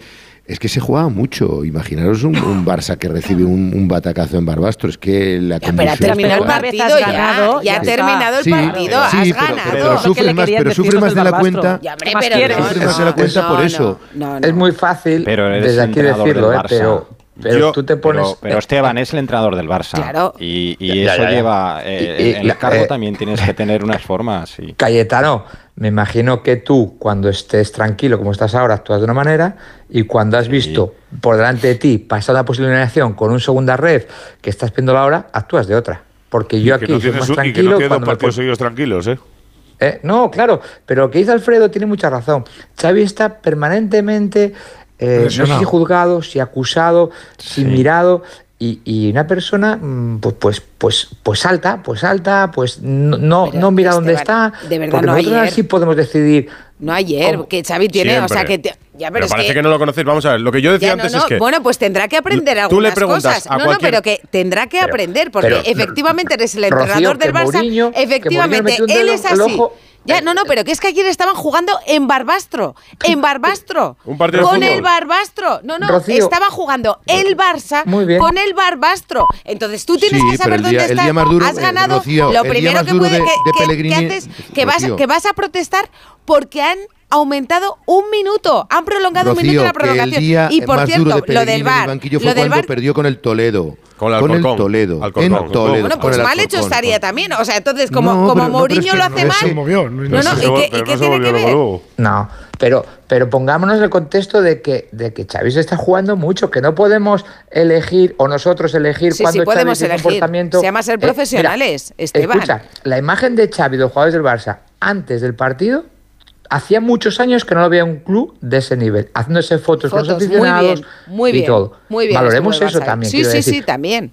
A, a ver, y luego Xavi se está jugando mucho. Hay informaciones que Bueno, dicen pero que eso si no es pero eh, eh, Esteban, eso no es una excusa. Se juega mucho, claro que se juega mucho. Se juega mucho todo. Del Barça, el puesto de trabajo. Ser entrenador del Madrid. Como puesto de eh, trabajo, eh, los jugadores del Barbastro ayer, no, los jugadores del Barbastro ayer se estarían jugando una prima que para ellos les cambia igual poderse, ¿sabes? O sea, les cambia bastante la vida. Un les habían prometido un jamón que se lo darán casi seguro. Pero Rocío, no el puesto de trabajo si hiciéramos un programa ya, aquí cada día. Bueno, pues es más, bueno, pues cuando cobras cierta cantidad de dinero, me parece a mí que igual poder entrar en el bombo y que te vuelva a tocar otro grande y tener una prima cuando una no cobras casi nada. Ahora habrá una cámara siempre persiguiendo a Xavi, porque sabes que ahí hay lío. En el banquillo pues siempre hay lío. O él o los que la acompañan. Claro, pues yo, no da buena imagen en un equipo como el decí, Barça. Decía antes, si tú le preguntas a cualquiera de los árbitros que dirigió a Xavi en un partido de fútbol, saben que Xavi no es un jugador eh, maleducado, no es un jugador que insulte, no, es un jugador que, que, hable mal, pero, es un jugador habla mucho. que no calla. Es, un jugador, a mí me decían algunos árbitros, pesado, exárbitros pesado. de primera, sí, el típico plasta, el varas. Ese balón ha salido. El jugador está dentro. Esa falta está demasiado cerca. La barrera tienes que alejarla un poquito más. Vaya falta que te has comido. Mira, mira cómo salta. Fíjate en el codo la siguiente cómo va. Fíjate, la, siguiente en el codo. Fíjate en la siguiente en codo cómo va. Ese es Xavi, el que le está comiendo la oreja al árbitro permanentemente. Edu, ¿Qué ocurre, Xavi, jugador, eh, Cayetano? Que yo entiendo perfectamente al Xavi que ayer en caliente, cuando ve como una eliminatoria como el Barbastro se le puede marchar, como se marchó a Pellegrini en Alcorcón, como se le marchó a Marcelino en Salamanca con Unionistas, es que se te va un título. Entonces da igual que sea un campo de ah, tercera que con uno de primera. En caliente, cuando termina el partido y tú crees que es injusto que el árbitro haya dado un partido más a un jugador, a un entrenador así, le sale protestar porque le saldría a cualquiera que haya participado en un partido de fútbol y que tenga ese carácter. No, Yo a ah, eso a Xavi es que no es cualquiera, ¿no? Pero es que cuando la, tú llegas, la, cuando la, tú llegas a, a esos sitios. Eh, sí, claro, pues tú estás pensando dónde estás y bueno, dónde pues estás. Claro, estás pensando que diriges no? un partido de fútbol. Pero ¿cómo no? no pero si estás viendo, estás viendo dónde estás. Lo que yo no disculpo. Estás viendo dónde estás, cómo está la gente con ese partido. que cada partido haya algo. Venimos de insultar a la madre del árbitro. Lo que para mí es significativo es la cara con la no, que ayer no, no abandona el, terreno Susana, de juego. Es verdad que, hay, es verdad que hay, unas imágenes donde parece que, no se dirige el árbitro en esas. Digo que lo significativo. Pues se caga en la madre de alguien. Lo significativo para mí. Bueno, de quién, lo significativo para mí es como Xavi se retira ayer del terreno de juego. Yo creo que abatido por las circunstancias, porque en el momento en el que va él va a protestar al árbitro, que es algo que entiende en el entorno de un campo de fútbol, hay un jugador del Barbastro que viene y le mete la mano. Y hay otro que viene y le empuja. Y entonces Xavi yo creo que en algún momento se siente como ninguneado. Como el muñeco del pim pam pum que recibe todas y de todos los sitios. Porque si ni siquiera tiene el respeto que entienden que tiene que tener ya de jugadores que le deberían de idolatrar y lo ven ya como un eh, diana de disparos, yo creo que Xavi vive en el nerviosismo permanente, el, Cayetano. Y ha tenido expulsiones de su hermano, de su preparador físico, del entrenador de porteros. Suya. Pero el respeto como entrenador se lo tiene que ganar él. Sí, sí, yo no digo lo contrario. Y la forma de ganárselo es siendo un señor cada partido, porque no es lo mismo ser un entrenador que un jugador. Un jugador tú puedes ser un brasas y un pesado y estar encima del árbitro porque, bueno, te pueden expulsar lo que sea, pero un entrenador tú representas no solamente a todo el equipo, representas a todo el club, representas a toda la afición. Eh, representas el caso del Barça más todavía. O sea, eh, yo creo que no puedes dar esa imagen todos los partidos. Se lo digo desde el cariño, le tengo eh, pero es que esa, pero esa, esa, esa, la imagen que da es fruto del nerviosismo que vive. Ya lo sé. El nerviosismo pero es que viene por la falta de soluciones deportivas que no le da al equipo. Pues mejor que no se te note, Edu. Es todo cuestión pues de si resultados. Estás, nervioso, mejor que, no, mejor que no se te note. A 200 revoluciones es fácil. Pero, de verdad, no, 200 revoluciones, eh, una, vez que ha terminado el partido y has ganado al Barbastro, lo siento, no os lo pues compro. No os lo compro. Si película, ha perdido el partido, lo puedo entender. Pero no, que no, que 200 revoluciones no, porque eres el entrenador del Barça de y te tienes que comportar pues como tal. Sí, pero te explico la película de ayer. Primero, la tensión que lleva viviendo Xavi este año en el banquillo sí. del Barça es importante. Y ayer, ante el Barbasto, era la primera vez que tenía un partido más o menos plácido. Para una vez que se pone por delante en el marcador, le marcan un gol en fuera de juego, le anulan un gol que era legal y le complican un partido que en teoría habría tenido mucho más fácil. Y no habla del minuto, es que es la consecuencia de decir, coño, tengo que llegar al último minuto aquí pidiendo Eso. la hora porque estas decisiones han provocado un encuentro mucho más torcido del que yo tendría que tener. Porque ¿sabes lo que, sucede, que Alfredo? Que eh, yo creo que no podemos confundir. Hemos sido muy críticos con Xavi. Desde luego de las decisiones técnicas, de la forma de gestionar el vestuario, en la decisión de la convocatoria de, Europa. Y el otro día cuando un cuarto árbitro se inhibe ante el insulto en la cara que casi le dirige eh, Xavi, sea a un rival o sea al árbitro, me da igual, pero el cuarto árbitro lo escucha y se inhibe en la expulsión de Xavi. No lo habrá oído. Pero yo lo, que no podemos... Para mí, el protagonista de lo de ayer no puede ser Xavi. Xavi después de un partido puede quejarse de cañada un minuto, pero cuando hay otros jugadores del equipo rival que te empujan o te venden en la mano, para mí el protagonista no puede ser Xavi nunca. Xavi será la anécdota por la protesta de, en un campo como el del Barbastro. Pero para mí lo grave de ayer es que dos jugadores vayan empujar a Xavi para hacerse famosos. A veces te haces famoso pero, porque eres tú el que empujas a un famoso y eres más... Pero se contagian de la excitación y del nerviosismo que hay allí, que hay en el Barça. se contagia eso, todo el eh, mundo. Eh, claro. De los pero resultados. eso está mal también. Es que nadie está diciendo que eso esté bien, eh, está mal. Edu, que vayan a empujarlo, por supuesto. Eso es los lo más llamativo de ayer es que porque... Xavi diga que por qué descuenta un minuto más. La, pero porque es contra el Barbastro, Edu. ¿Y qué más da? No, no da igual. Ah, bueno, nada. No da igual. Entonces, entonces no, no, da igual. No, vale, claro pues, no da pues igual. pues, entonces, pues si fuera pues entonces, la entonces Siglo XIX, porque aquí a todos os parece bien que se juegue en campos de, como estaba el otro día el de la Arandina, que era una vergüenza, que se juegue el fútbol así, que se juegue sin luz, como ayer en Salamanca, que descuenten un minuto más, porque como es contra el Barbastro no, no, puedes protestar. El día de la Arandina, de la Arandina, ahí el problema es de, iba a decir del empedrado, ¿no? De que llovía mucho que el árbitro. Campo de la Arandina. Es la copa. El campo de la Arandina. El campo de la Arandina estaba en un estado lamentable. Cada año es lo mismo. Para que no se jugara al fútbol. la copa. Pero como son equipos de primera y jugamos en tierra cuando teníamos 15 años, hay que jugar en campos así que es lo que venía. Y además te digo que los equipos cuidan mucho cuidan mucho los campos cuando van a recibir a equipos de primera división. No tiene, no culpa de nada, No, no, porque fue el día de la lluvia, que el otro día con el Madrid estuvo. Segunda red, no tiene ni más pasta para cambiar. Ah, ahora pero vosotros, la culpa fue del árbitro. Pero, vosotros entendéis que a Xavi si ayer pierden Barbastro, con la que nos estamos dando todos los fines de semana. Pero, la que le hubiera caído si ayer pierden Barbastro. Yo lo veo desde fuera. Pero que no es ayer, Y por lo que escucho a Alfredo, por lo que escucho a vosotros en las tertulias. A mí la sensación que me da Xavi es de angustia. O sea, no tiene una rabia Totalmente. Aguanta, aguanta las, las, preguntas de Madrid, que me imagino que serán las que menos le preocupan, porque al final, yo creo, ahí hay una ola de guardiolismo en Barcelona a la hora de preguntar que también a él le debe tocar las narices, porque también, Alfredo, corrígeme si me equivoco, la ha vivido como futbolista también. O sea, la comparación eterna con Guardiola. Primero como jugador y ahora como entrenador. Y yo creo que al final, pues él dirá, oye, es que de, las, de los dos años y pico que llevo en el Barça, he ganado eh, dos títulos, pero eh, de los. Eh, ¿Cuántos días son eso? Mil, de los mil días he tenido 850 con un incendio diario. Negreiras, eh, que no tengo un duro, que vuelve la porta, que me ficha cuando no lo quería, que mi candidato pierde, que no puedo fichar los jugadores que quiero, que los que traigo no me funcionan.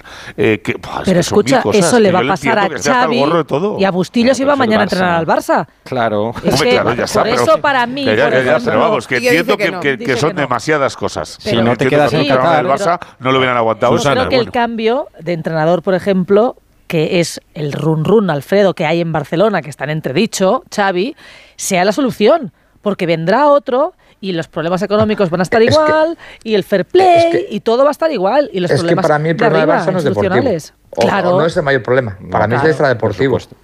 O sea, el tema económico, el tema de, de eh, que eso obviamente no repercute en el deportivo, no tiene una plantilla para mí compensada, no tiene los mejores fichajes ni las segundas opciones. No están rindiendo los jugadores, no están Hablar de deudas, Alfredo, de deudas. O sea, de que no hay un dinero, la posible bueno, y ahora. Ahora hay un run run, hay un run run sociedad de que, anónima. Mira, ¿no? sociedad anónima deportiva y casi, que fichas a con En, el formato del Bayern, Alfredo, pero lo que sí se puede decir es 34 que cuando, cuando firmó.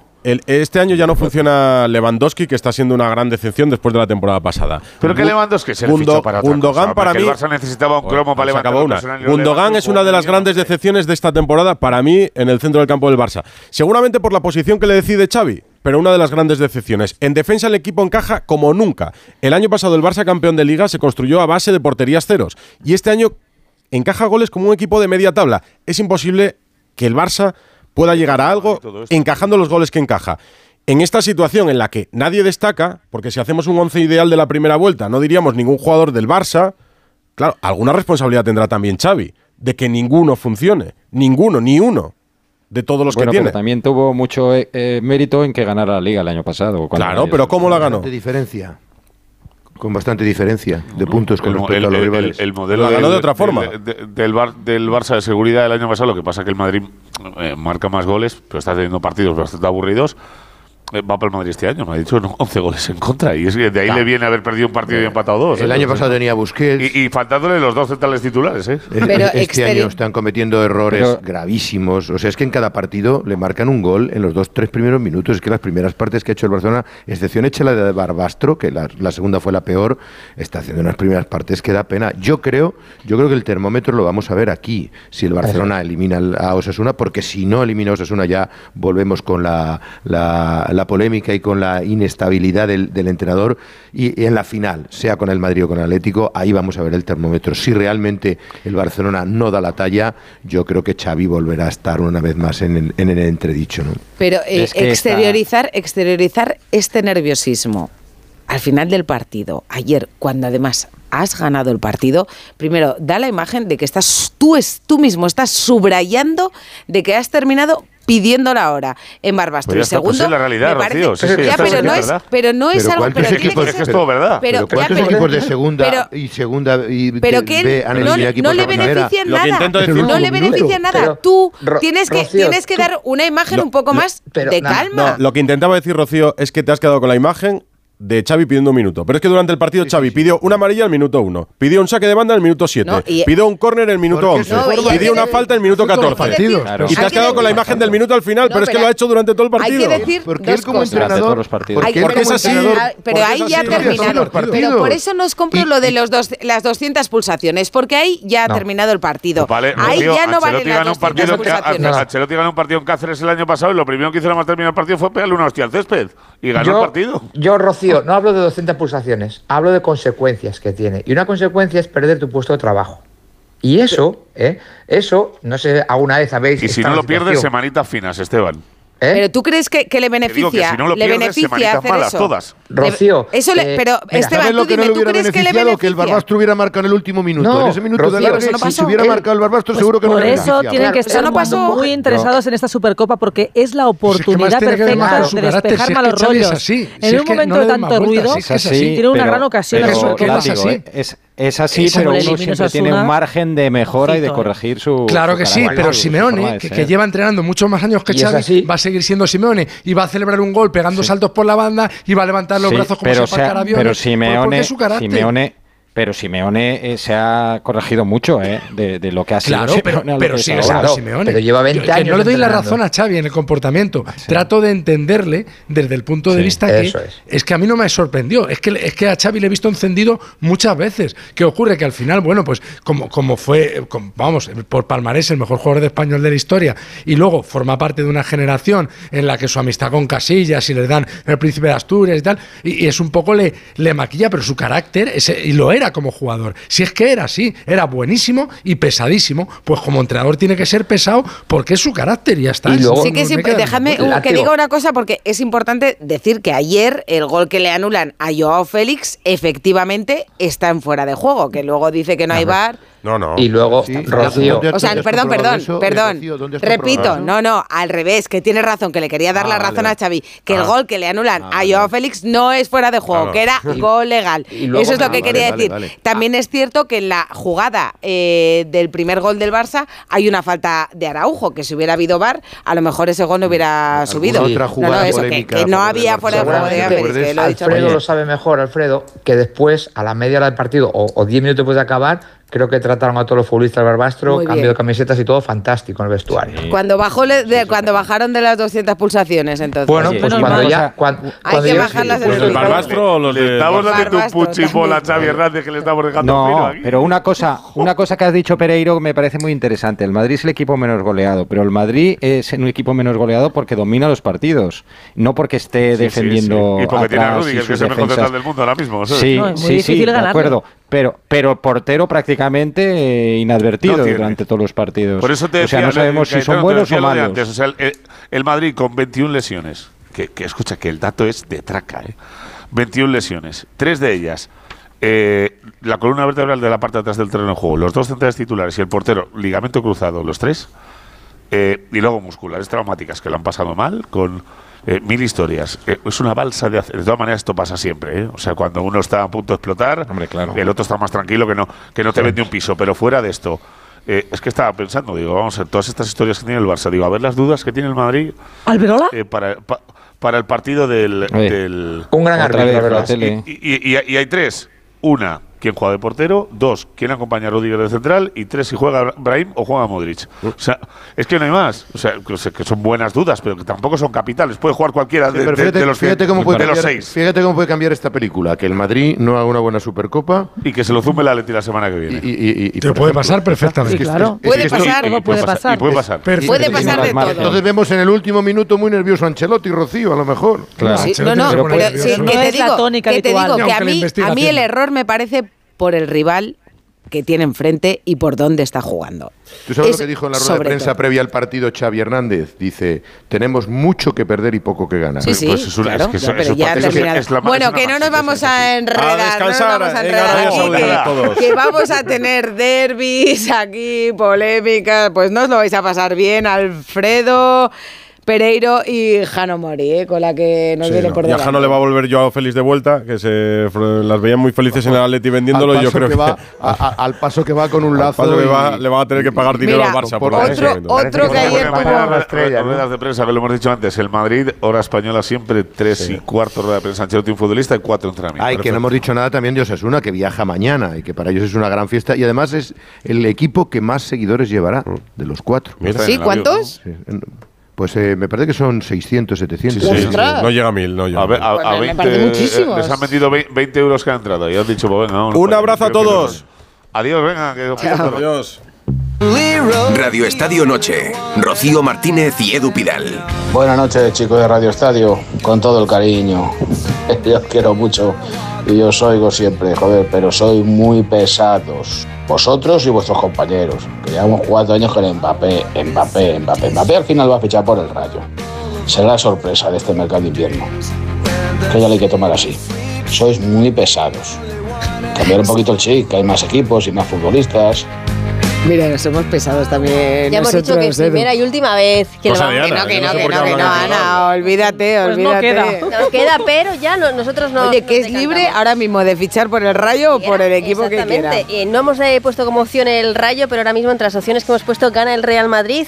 ¿Dónde crees que jugará Mbappé la próxima temporada? El 37% cree que lo hará en el Real Madrid, el 33% dice que se quedará en el PSG y el 30% eh, comenta que jugará en la Premier. Y son muchos los que nos dicen que el gran tapado es el Liverpool y que, ojo, que ven a Mbappé mucha gente jugando en el Liverpool, no sé.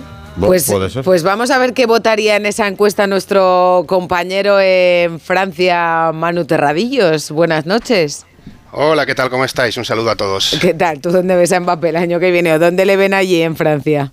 No, yo, bueno, yo y en Francia se le ve en el Real Madrid, ahora mismo. Eh, un poco por la tendencia. Hoy es verdad que hemos tenido ración de desmentidos, que seguramente pues es el primero del año y no va a ser el último, y yo creo que tampoco ha sorprendido a, nadie, ¿no? Después de que ayer comentásemos cómo ese periodista especializado en fichajes hablaba de que había ya un acuerdo para irse al Real Madrid, Hoy ha sido el entorno del jugador, en este caso a través de RMC, de la antigua Radio Monte Carlo, el, bueno, el que ha salido a desmentirlo. Tres puntos, no hay acuerdo con, con nadie, no hay conversaciones con nadie y además dicen que ninguna influencia, se entiende que externa, eh, va a dictar el timing, ¿no? ni de las conversaciones ni la reflexión, como diciendo que no, que no van a aceptar presiones para tomar una decisión rápida.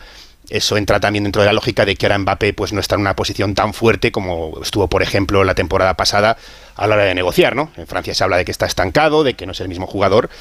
Así que hoy hemos tenido desmentido y bueno, pues eh, veremos cuál es el próximo movimiento. O sea que, vamos, que, que- que cualquier cosa puede pasar.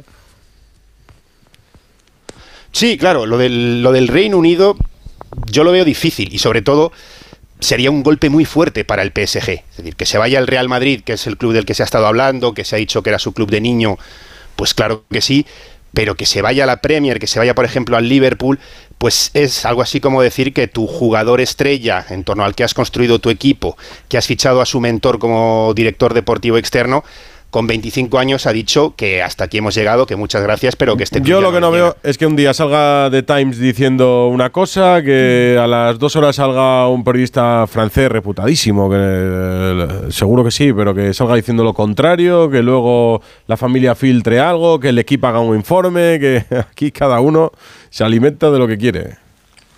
¿no? Y que digan que el Madrid no mueve ficha, que el Madrid está parado, que el Madrid... El Madrid estará expectante, pero parado no está, ¿sabes? No está parado. Pero es que tampoco tiene que, Susana, sí que tampoco tiene que moverse tanto. Es decir, el Madrid tiene una bala y la utilizará en el momento que considere y presentará una oferta al jugador, a su madre, a los abogados, a quien haga falta, porque no, no, no hay nada ilegal en ello. Y a partir de ahí, ¿qué hará el jugador? Pues con esa oferta, seguramente mm, le pregunta al Liverpool, oye, el Madrid me da esto, vosotros. Y, y- e intentará que el Madrid entre en una puja, en una especie de subasta, para que le mejore la oferta. El Madrid va a presentar una oferta y si le- que va a ser muy buena y muy alta. Si le gusta y la acepta, bien. Y si no le gusta y no la acepta, pues que se vaya donde él quiera. Pero el Madrid no tiene que hacer 20 movimientos, tiene que hacer uno.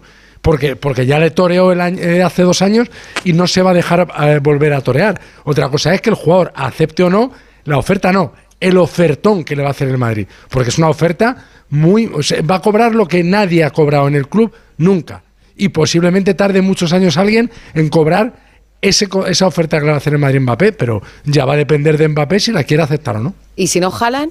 Sí, pero si es por dinero, se quedaría en el PSG. Claro. Eso seguro. Eso Claro. claro. Claro. Si él quiere dinero y solo ve el dinero, eh, no se moverá de París. Eso Por es lo así. económico no vendrá nunca al Real Claro. Madrid.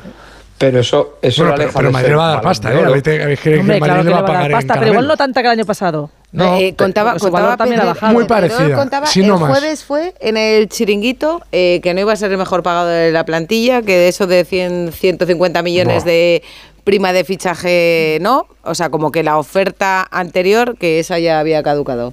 Pero yo creo que eh, por encima de la pasta, que hombre, eso es fundamental, eh, Mbappé está dejando pasar años y son posibilidades de balón de oro.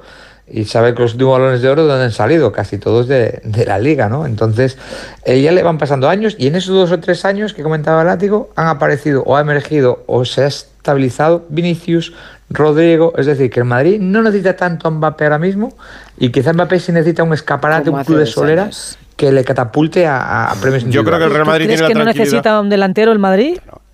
El, Como sí, el pero el joven. Madrid ficha a Harry Pero es Kane que no es ya no, ya no Mbappé o necesita Haaland, no hay más. A Harry Kane no lo Claro, pero, pero si el Madrid hubiese fichado a Harry Kane, Que no, pero es que, equipo pero es para que ni dominar si- Europa. Pero, nah, a Harry Kane, en serio. eh, es que lo de Mbappé, si el Madrid sabe que el proyecto del futuro lo tiene construido más o menos con lo que ha firmado en los últimos años, pero lo de Mbappé ya no es una cuestión deportiva, es una cuestión casi estratégica. Estratégica. Lo que hacía Florentino cuando 100%. llegó al Real Madrid, que tomaba no decisiones pagas 100 empresariales. millones por un Sin el casi, delantero de sin 30 el años, casi. aunque se esté saliendo en el Valle. Sea, ya no se trata de necesita o no necesita, se trata de, de que es una pieza clave que en el engranaje que ha construido en los últimos años. Me refiero a todo lo que hay en el equipo y alrededor del club. Y que está muy bien que hablemos de Vinicius, de Rodrigo, de Brahim y de quien queráis. Pero Mbappé es otra cosa. Es otra cosa, es infinitamente mejor que todos estos. Infinitamente. Ya, lo que pasa es que lo Mbappé, debe- Bueno, bueno, eh, bueno. Lo- el último año no Yo lo creo, creo. ¿eh? Futbolísticamente sí pasa que ahora que Mbappé- mucho mejor que Vinicius. Lo que pasa es que ahora Mbappé tienes no a está en esa Bellingham también. dominante. Claro, no está Mbappé en esa posición dominante de hace un año que era el mejor indiscutible. Ahora surgen otros jugadores y por eso A yo creo que no que tiene tanta mejor y prisa vete ahora a saber si viene por Mbappé, acordar nada. quién sale. Porque igual Mbappé alguno tiene no que salir. al, nivel futbolístico de hace Ojo a dos años, Vinicius, ¿eh? A Ojo a Vinicius. ¿A quién quitas? Yo tengo Sí. esa, pe- esa pedrada. Que si viene Mbappé, que yo creo que es el año que, que- que va a venir, a ver dónde acaba Vinicius este verano. A mí, si me dices que para que venga Mbappé tiene que salir una nueva plantilla, te, dijo que te dejo que elijas el que tú quieras. Y esto lo he discutido con Burgos en la retransmisión, incluido Bellingham. ¿Yo? Sí, incluido Bellingham. Pero bueno, sí, sí, sí. tío que reparte incluido mantas Bellingham. por ahí. No, a ver, Eso el Madrid no lo va a hacer. Eso el Madrid Eso no lo va el a hacer. Madrid no lo va a hacer, pero como me Yo estáis a estas preguntando a mí, alturas lo único que tengo claro es que no se va a quedar en el No, yo- PSG. Abrazo, terradillos. Una manta hace falta aquí, que frío tenemos en París. Un abrazo a todos. Que dice Ana, que en la no, dice. Ana que no va a volver a preguntar sobre Mbappé. Yo creo que vamos a seguir hablando. Porque no era esa contigo pregunta. la semana que viene, dice. ¿Quién de los que está aquí vio jugar a Franz Beckenbauer? Al Pues menos un yo partido. no tuve la suerte. Al menos alguna Yo- vez. En directo Yo- no. Yo lo he visto, partidos. pero en diferido. Claro, ¿Tú, lo, tú lo viste, Cayetano? Yo en directo, claro. La por razones obvias en directo. Del, sí, sí, la, la- en Ah, la tú sí, final tú del sí. 74. Y, y he visto en diferido la semifinal del 70 contra Italia, que dicen que fue el partido del siglo, la partita del século, que decían los italianos, que fue un 4-3 en la prórroga y que él jugó con el brazo en cabestrillo, porque ya se habían hecho los dos cambios. Él jugaba entonces de centrocampista, de medio centro, y era una maravilla, una delicia verlo, y después fue retrasando su posición. Pero después, eh, bueno, como dice la portada de marca, todos queríamos ser Beckenbauer, ¿no? Sí, sido, es wow, como que cogió, la posición cogió el nombre del jugador, Total. jugar de Beckenbauer. Claro. Era jugar de líbero, cuando, de esa cuando había líberos en el Líbero, centro de la defensa. y cuando- y era cuando la elogiar, ¿no? Eso. Cuando quieres elogiar a un Esto es lo que defensa, siempre se ha ¿no? dicho, el, el central más elegante de la historia, Sí, ¿no? sí, sí, el líbero. Y uno de los y, y que sirvió salió- que pa- salía para jugando. motejar a gente. Claro, el Beckenbauer de la Bahía como Carmelo o este que se cree Beckenbauer aplicado Exacto. a muchos Es que jugadores. A Sergio Ramos se ha aplicado mil Sí, sí, veces. el nombre se Cuando hace una En positivo y cree negativo. Santi Segurola, muy buenas. Muy buenas, ¿cómo estáis? ¿Tú cómo explicarías la, la trascendencia que ha tenido Beckenbauer más allá de su trayectoria como futbolista y como entrenador? Bueno, yo tuve la, la fortuna de verle pronto. En el Mundial del 66 recuerdo perfectamente la primera vez que vi a Beckenbauer. Yo estaba viendo el partido Alemania-Suiza, terminaron 5-0. No tenía, no había oído hablar nunca de él, yo era un crío, tenía nueve años. Y, y me quedé impresionado porque de repente vi a un jugador de nombre desconocido que aparecía en el área de, de Suiza eh, con toda la facilidad con la que llega Be- eh, Bellingham y hasta con un poco más de finura, por decirlo de alguna manera. Goles de mano a mano con el portero, con una solución sencilla, altiva, yo diría, casi como era su, su estilo. La verdad es que mm, me admiró verle. Luego eh, le vi otro partido más, dos partidos más, perdón. Uno con, con Rusia, con la Unión Soviética entonces, que marcó un golazo sensacional, un tiro enorme, es decir, tenía todo. Él en, aquel, en aquella gran selección alemana que alcanzó el Mundial, la final, eh, era un equipo joven, compartía media con, con Oberat y Haller, que era otro gran jugador, era un gran equipo. Él era el más joven de todos y además el, iniciador de, de una época gloriosa en Alemania. Había nacido después de, justo en el último año, en el año final de la, de la Guerra Mundial, de la Segunda Guerra Mundial, en Múnich, en un barrio obrero, que era hincha del equipo rival, del Bayern, era hincha del Múnich 1860, tuvo un pique con algún jugador del 1860 cuando era juvenil y decidirse al Bayern, que era el peor equipo, era peor equipo que, el, el Múnich 1860, pero su influencia fue enorme. Se creó la Bundesliga, en la segunda o tercera temporada de la Bundesliga entró a jugar el, el Bayern y ahí se reunió con Müller, se reunió con Mayer, generaron una sensación de equipo grande pronto, la trasladaron a la selección alemana que yo, en mi opinión, vivió sus mejores años entre 1966 y el Mundial del 74, que para mí el Mundial del sesen- del 74 ya con Beckenbauer de libero eh, me gustó bastante poco Alemania. La mejor Alemania que yo he visto con Beckenbauer fue en la Eurocopa de, del 72, donde aquello fue extraordinario. La mezcla Bayer con jugadores muy jóvenes, Breitner, Genes, eh, además de Müller, Mayer, Schwarzenbeck y la del Borussia Mönchengladbach con Netzer, Wimmer y compañía fue verdaderamente prodigiosa. Era un jugador que podía jugar mm, de medio centro, de medio de ataque y terminó jugando de líbero. Es por lo que se le recuerda. Yo sí le haría un reproche, aunque suene mal decirlo. Y es que mm, eh, él se retrasó, lo hacía muy bien, salía con la pelota muy controlada, pero claro, necesitaba al lado cada vez más gente. Quería jugar cómodo. Eh, jugar de medio, de centrocampista, de área a área, era mucho más sacrificado que jugar en el área, estar protegido, tener un medio centro también defensivo y eso le permitía lucir mucho. Lo hacía mejor que nadie. Pero creo que retrasó unos metros o varios metros a la selección alemana y también creo que tuvo una mala influencia sobre la mayoría de los mejores eh, centrocampistas alemanes, casi todos eh, jugadores de ataque que terminaron sus, o, derivaron pronto hacia la posición de líbero. Olafton, eh, Matthaus, eh, Sammer. Era muy cómodo para los alema- alemanes. Todos querían Beckenbauer y por el camino Alemania se perdía sus mejores centrocampistas. Pues jugador, jugador excepcional, es cierto, jugador elegante, jugador muy competitivo, eh, jugaba como un duque, parecía, le llamaban el Kaiser porque mm, sinceramente daba esa, esa sensación de jugador altivo con la cabeza alta como desdeñoso de los demás, ¿no? Y luego además tuvo la, la suerte de hacerlo, de estar siempre en el momento preciso en equipos grandes. Con Alemania ganó el mundial, lo, lo ganó como entrenador. Como entrenador a mí no me dijo nada, sinceramente. Eh, y, luego, y en el Bayern de Múnich ganó tres Copas de Europa seguidas. No mereció ganar ninguna de las tres, hay que decirlo. Pero también es cierto que había sufrido al Ajax los tres años anteriores. En cualquier caso, yo creo que el jugador de los 70, el jugador que yo creo que representa la década de los 70 es Beckenbauer, hasta por el estilo, hasta por su manera de vestir. Le recuerdo Pues- con aquellas gafas grandes, le recuerdo en el, en el Cosmos con, con Pelé y también lo recuerdo regresando a la Bundesliga, pero no al Bayern, al Hamburgo, nada más y nada menos. Casi nada. Pues será eterno, sin duda, Frank Beckenbauer. Hemos querido llamar a Segurola para que su recuerdo sirva también aquí de homenaje. Gracias, Santi. Gracias, Susana, Látigo, Cayetano, Esteban. Qué rápido se nos ¿Lo ha habéis pasado bien? ¿Os han faltado temas? Eh, ¿Habéis echado No, de menos algo? Se me ha hecho corto lo de Mbappé. Se te ha hecho corta. No te preocupes, porque A mí se me ha hecho algo corto. más de Alberola. Alberola Rojas, no habéis dicho nada. ¿Del Toledano? No, no me quedó Claro. Bueno, está Rame Televisión que nunca falla. No me quedó claro qué pensáis de Xavi. vídeo. Al final me quedó claro lo de Xavi. ¿eh? ¿Qué pensáis de él? eh? Bueno, Que te ha yo, quedado- yo, yo- yo quería más Beckenbauer. Lo de Xavi, bueno, describimos que- un momento, ¿ha un momento puntual. Adiós, adiós, adiós, adiós, adiós, adiós, Adiós a a todos. Vamos a seguir hablando de Xavi, de Mbappé y de todo, ya veréis. Un abrazo, chao. Radio Estadio Noche. Rocío Martínez y Edu Vidal.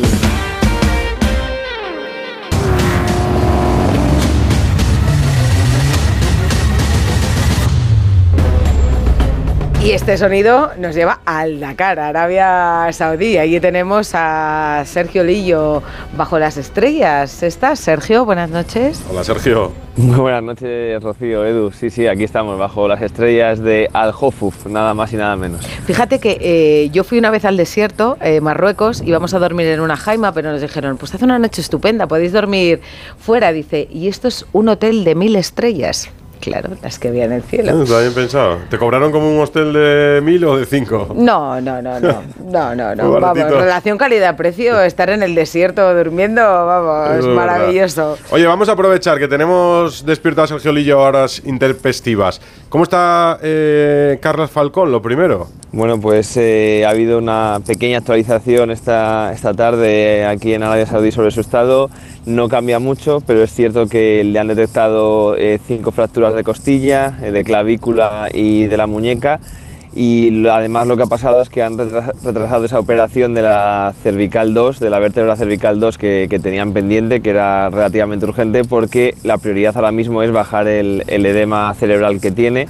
Así que está ingresado en la UCI, en un hospital de Riyadh al que llegó la noche pasada y de momento eso es lo que se puede contar de él. Está con, sus amigos del, equipo con el que ha venido aquí a competir en, el Dakar y, de momento eh, pues un poco de, impasse para ver si ese edema cerebral baja y ya le pueden eh, realizar la operación. Pues ojalá nos pueda seguir trayendo estos días buenas noticias. En lo deportivo, y Carlos Sainz ha perdido el liderato. ¿Qué le ha pasado? Sí, ha perdido el liderato por poquito, la verdad, 29 segundos solo con el local Yassid Al-Raji. Eh, hoy era la primera parte de esa etapa semimaratón en la que solo han tenido dos horas de asistencia mecánica, con cualquier eh, problema o avería gorda eh, les complicaba la vida. Y Carlos, pues bueno, ha tenido un pinchazo eh, porque iba detrás de, de su compañero Matías Ekstrom y en- ya sabéis que en el desierto se levanta mucho polvo cuando vas detrás de coches, además como estos que, que van a, a toda velocidad y bueno, ha, golpeado contra un agujero que había en el suelo. Afortunadamente ha evitado el vuelco porque de no ser así habría sido una, una noticia mucho, mucho más grave.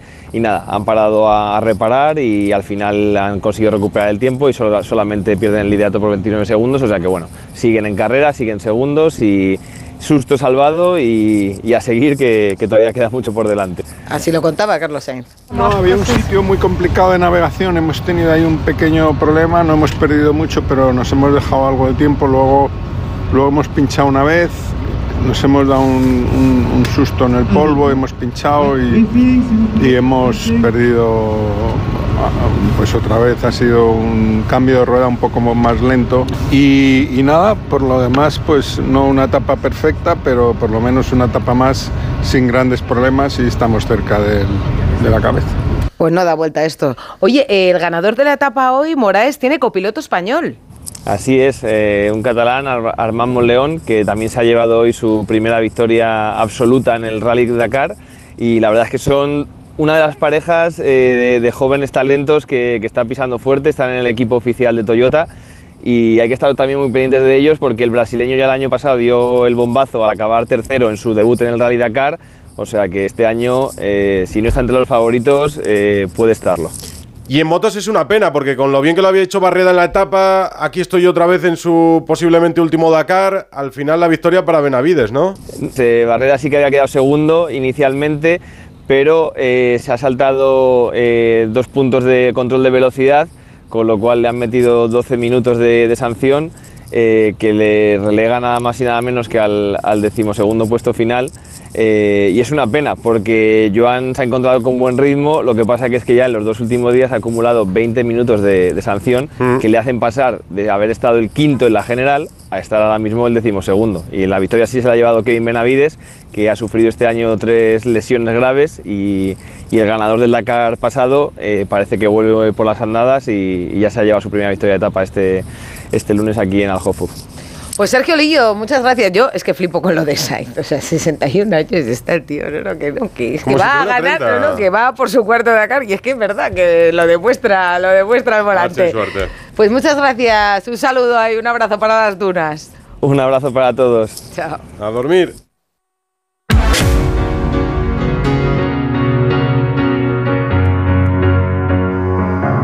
Esto ya se ha instaurado como la sintonía del tenis, porque es la sintonía preferida de, de Feliciano López. Claro, claro. La Frasqueta ha dicho cada vez que hay tenis, sintonía feliz. Y, y, claro, pues se la come también Rafa Plaza. Hola Rafa. Te- espero que te guste también, ¿no? Sí, sí, sí, a mí me gusta, ¿no? me gusta. Sí, es que tiene, tiene buen gusto, tiene buen gusto. Compartimos Feliciano. gustos en algunas cosillas, en otras no, pero en música y en vinos compartimos. Luego en ¿En otras, qué no? ¿En qué no? Uf, eso ya te lo contamos otro día, Ah. yo creo. Rafa Plaza es muy del Barça. Ah. Eh, no, soy del Sevilla y el del Madrid, por ejemplo, y bueno, tenemos nuestros más y nuestros menos, ¿no? Y lo, de- y lo demás lo dejamos para Lo la vida privada. sí. Para la vida privada. Sí, sí, sí. A ver, Rafa, tengo una pregunta para ti. De 0 a 10, ¿cómo de preocupados estamos con Nadal? No, no estoy nada preocupado. Un 2, un 3 te Ah, diría. bien. Eh, Estoy Oye, más, eh, eh, bueno, eh, todavía asimilando lo que ha podido ser y no va a ser, que realmente la gravedad de la lesión. Y digo esto porque al final Rafa ha demostrado que da igual que esté parado un año, dos, tres, los que sean, que el nivel del tenis, el nivel tenístico lo recupera rápido. Y ya lo hemos visto en Brisbane. El problema es el cuerpo, que cuando no tiene una, tiene otra, ¿no? Ahora una micro rotura provocada por, por la inactividad y seguramente por la exigencia del último partido que jugó, ¿no?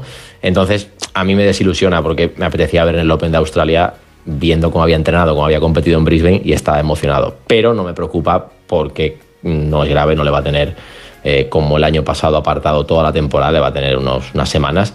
Y bueno, porque él tampoco ni su equipo están preocupados, están pues evidentemente fastidiados por la oportunidad perdida, pero no, no es una lesión grave.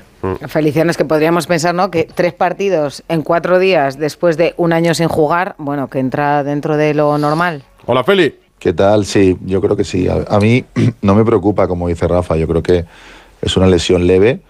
Eh, supuestamente en 10 días o así puede estar jugando al tenis otra vez, entre- empezando a entrenar otra vez. La lástima es que se pierda el Open de Australia, pero bueno, al final yo creo que estas cosas después de tanto tiempo sin jugar, lleva un año y medio. Es verdad que los dos partidos no fueron, los dos primeros no fueron tan exigentes, pero en el momento en el que se alarga el partido y el, y el jugador al final te exige un poco más. Al final Rafa lleva mucho tiempo de inactividad y yo creo que el cuerpo también, después de todo lo que ha pasado en su carrera con tantas lesiones, un año, de un año y medio de inactivo, todo eso al final cuando te exigen un poco, pues al final también los nervios a veces también contribuyen a, pequeñas lesiones, la tensión, todo eso, eh, pues al final se le junta un poco y, y ha tenido este pequeño percance, pero, pero bueno, eh, yo creo que hay que ser positivos, que es una cosa que no es grave y, y, y ahora planificar un poco todo de nuevo pensando en, en este pequeño contratiempo y en, y en- y en planificar bien para llegar a, a donde él quiere llegar a tope eh, de la mejor manera posible. Yo creo que esto ha sido una pequeña llamada de atención en un momento en el que era algo previsible, pero ahora bueno tiene todo el tiempo del mundo para, para volver a, a re- o sea, reestructurar un poco su calendario y decidir qué es lo que quiere hacer y, y cómo va a llegar a su temporada preferida, que es la Tierra Batida. Ya, Hoy me, hoy me decían, Feli, lo hablaba con Rafa antes, que para que la gente no se preocupe, eh, o sea, hablamos de micro roturas prácticamente una sobrecarga. O sea, la inactividad, estar sin competir, un año le lleva a que en cuanto le fuerzan, ayer jugó tres sets, pues, pues nota y es mejor parar. eh, que ir a Australia y no tener el convencimiento de poder mm, competir al 100% en un partido de cinco sets, por ejemplo. No, no, no, eso hubiera sido una locura. Eh, arriesgar con una pequeña, no sé lo que es exactamente, micro rotura, sobrecarga, distensión, la verdad no lo sé. Pero yo creo que a lo mejor en otra situación distinta de su carrera, eh, a lo mejor hace un esfuerzo e intenta jugar el Open de Australia. Eso es lo que me decían. En otra situación estaría en Australia. Depende, Edu, de cómo sea exactamente el alcance. Seguramente si es muy, muy pequeñita, pues a lo mejor en lo que quedaba de la semana de Brisbane más la semana previa al Open, podía estar para competir, pero estamos hablando de cinco sets que es que no tienen nada que ver y- y, lleva mucho tiempo parado, ¿no? no tenía, yo creo que no tenía sentido. Despu- después Eso- de un año, enfrentarte a cinco sets, ¿qué supone? Físicamente. Pues, pues cambia mucho, porque al final tú puedes prepararte entrenando y jugar sets de entrenamiento con compañeros, pero normalmente entrenando nunca juegas a cinco sets. Puedes jugar a lo mejor dos sets, eh, como muchísimo tres, pero muy puntualmente. Entonces al final eh, son muchas horas las que pasas en la pista en un partido de cinco sets. Te puedes pasar hasta cinco horas jugando y en temperaturas en Australia que a veces son muy extremas. Entonces yo, yo creo que para competir a ese nivel a 5 sets todavía le queda un poco de tiempo. Es que yo creo que, es, que ha sido es, muy pronto todavía, ¿no? Entonces, cuantos más partidos en su en su cuerpo pueda tener de aquí a, a Roland Garros o de aquí a cuando empieza la temporada de tierra, no sé si serán eh, dos los torneos que juegue, los que sean, pero todo esto es lo que necesita ahora. Horas en la pista, que su cuerpo se vaya habituando a, a jugar un partido y recuperar y al día siguiente jugar otro, porque no es jugar un partido bien y hacer un esfuerzo de dos horas y media, porque el otro día con Tim se le vio súper bien en la pista. Yo, yo pensé, joder, se le ve bien, se le ve rápido, se le ve con chispa, pero claro, cada día es una película diferente cuando llevas tanto tiempo parado. Entonces yo lo que creo es que ahora se recupere de este pequeño percance y cuantos más partidos tenga en, en- en su cuerpo, es lo que le va a dar la tranquilidad de decir, bueno, puedo jugar un partido largo sin problemas, porque ya mi cuerpo está habituado. Rafa, cuéntanos cuál es el timing de Nadal. Él decía, vuelvo a España a ver a mi médico, a descansar y cuándo le vamos a volver a ver jugando. Bueno, el timing es que está volviendo a España, acabando ese viaje, como sabéis, es más de un día para volver de, de Australia. Va a pasar, evidentemente, consulta con el doctor Ángel Ruiz Cotorro, que es su médico de confianza, ver un poco cómo está esa micro rotura. Y yo creo que no lo tienen todavía ni decidido, pero el plan es que, cure, eh, volver a entrenar. Yo creo que va a jugar Indian Wells. Eh, Es opinión mía, ¿eh? Eh, Tiene una exhibición con Carlos Alcaraz a principio de marzo en Las Vegas. Luego tiene Indian Wells, que es uno de sus torneos favoritos, dicho por él, por todo lo que envuelve el torneo. Yo creo que va a jugar Indian Wells. Otra opción sería no jugar nada y prepararse para la tierra, como decía Feli, que no vamos a negar que el objetivo de Rafa, evidentemente, es Roland Garros y además por partida doble, porque los Juegos Olímpicos también se juegan en Roland Garros este año, ¿no? Pero yo creo que lo normal será ese que juegue Indian Wells, que es eh, la segunda semana de marzo, primera semana de marzo, y luego la gira de tierra batida, que como decía Feli, ya veremos eh, dónde es, pero bueno, sabéis que es Monte Carlo, Barcelona, Madrid, Roma y Roland Garros. Me cuesta pensar que vaya a jugar todos esos torneos, con lo que implica que además va a llegar con el ranking por los suelos y tendría que jugar un partido más en cada torneo. Bueno, y Las Vegas, ¿eh? El Claro. próximo, próxima cita Las Vegas. O sea, imagínate, un Rafa Nadal Alcaraz en Bueno, Las es- Vegas. eso es una show exhibición. que van pero a montar eso es lo que supone esto, Rocío. O sea, lo- hoy eh, los periodistas que nos tienen en agenda, igual que nosotros escribimos cuando necesitamos algo, por ejemplo, de Sudamérica, hoy argentinos y brasileños me preguntan, pero ¿vendrá Rafa a probarse antes de Europa aquí a la tierra o no? Claro, aquí todo el mundo se pregunta si tendrá Rafa. Tú le preguntas a Feli, no te lo quiere decir, pues imagínate. No, no, yo no es que no te lo quiera decir, yo es que no lo sé. Lo o sea, sé, ya lo sé. realmente, realmente no, no es una, no hubiera sido una mala opción Mm. para Rafa eh, hacer un calendario un poco más pensando directamente en la tierra batida, ¿no? Y decir, bueno, me puedo ir a Sudamérica a jugar un torneo en tierra, a lo mejor, que me da más margen también, porque es verdad que jugar en tierra a él le da mucho margen. Primero porque la, superficie no es tan agresiva. Al poder resbalar, etcétera, el cuerpo sufre menos. Luego hay una diferencia de nivel tan grande entre él y los demás en tierra batida que tiene mucho margen para jugar más tranquilo las primeras rondas y ir poco a poco entrando en, ritmo. Y luego que es un poco también hacer eso con el objetivo de, llegar a la temporada de tierra de Barcelona, Monte Carlo, Madrid, etcétera, eh, más preparado. Pero bueno, también ahora a toro pasado es muy fácil hablar, ¿no?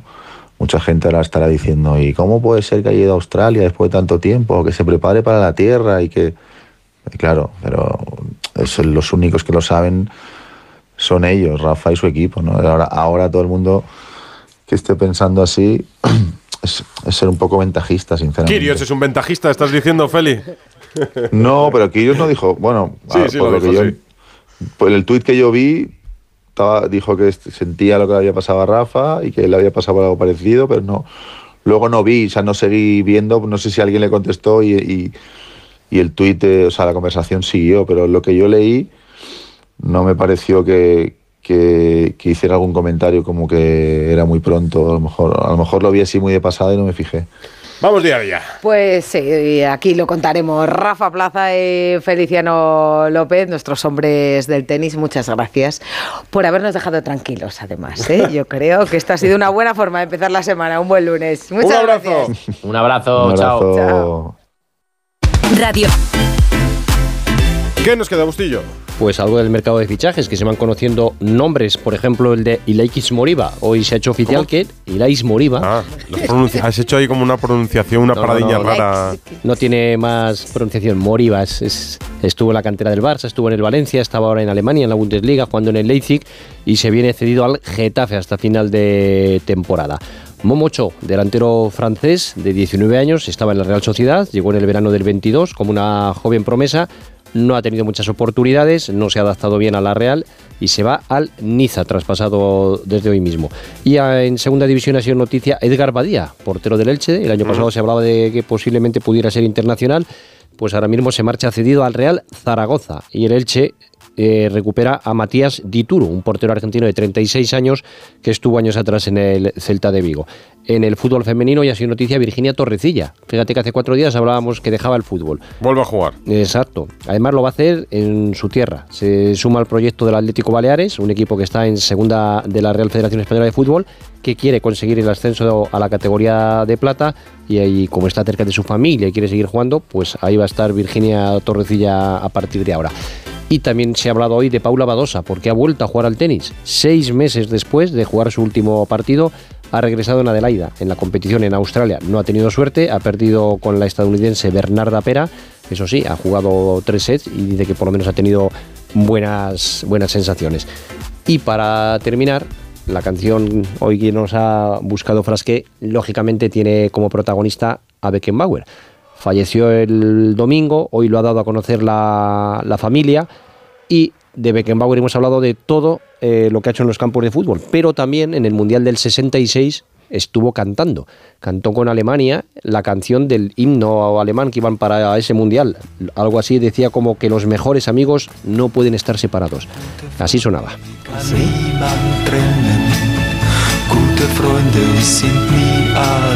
Es Beckenbauer.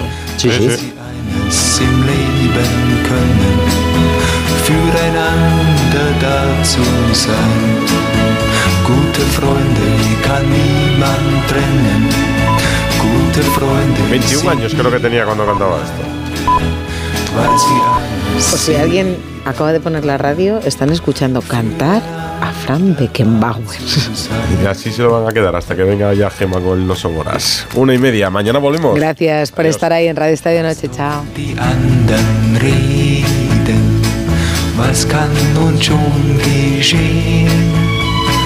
Wir werden heute und morgen nicht auseinandergehen.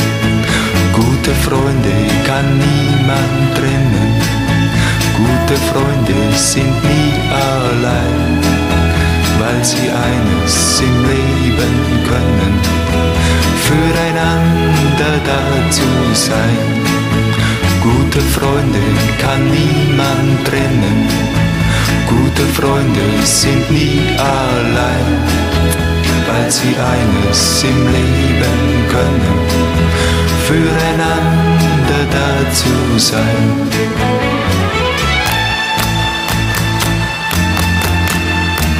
Glück kannst du leicht ertragen, wenn dir die Sonne scheint. Radio Estadio Noche. Rocío Martínez y Edu Pidal.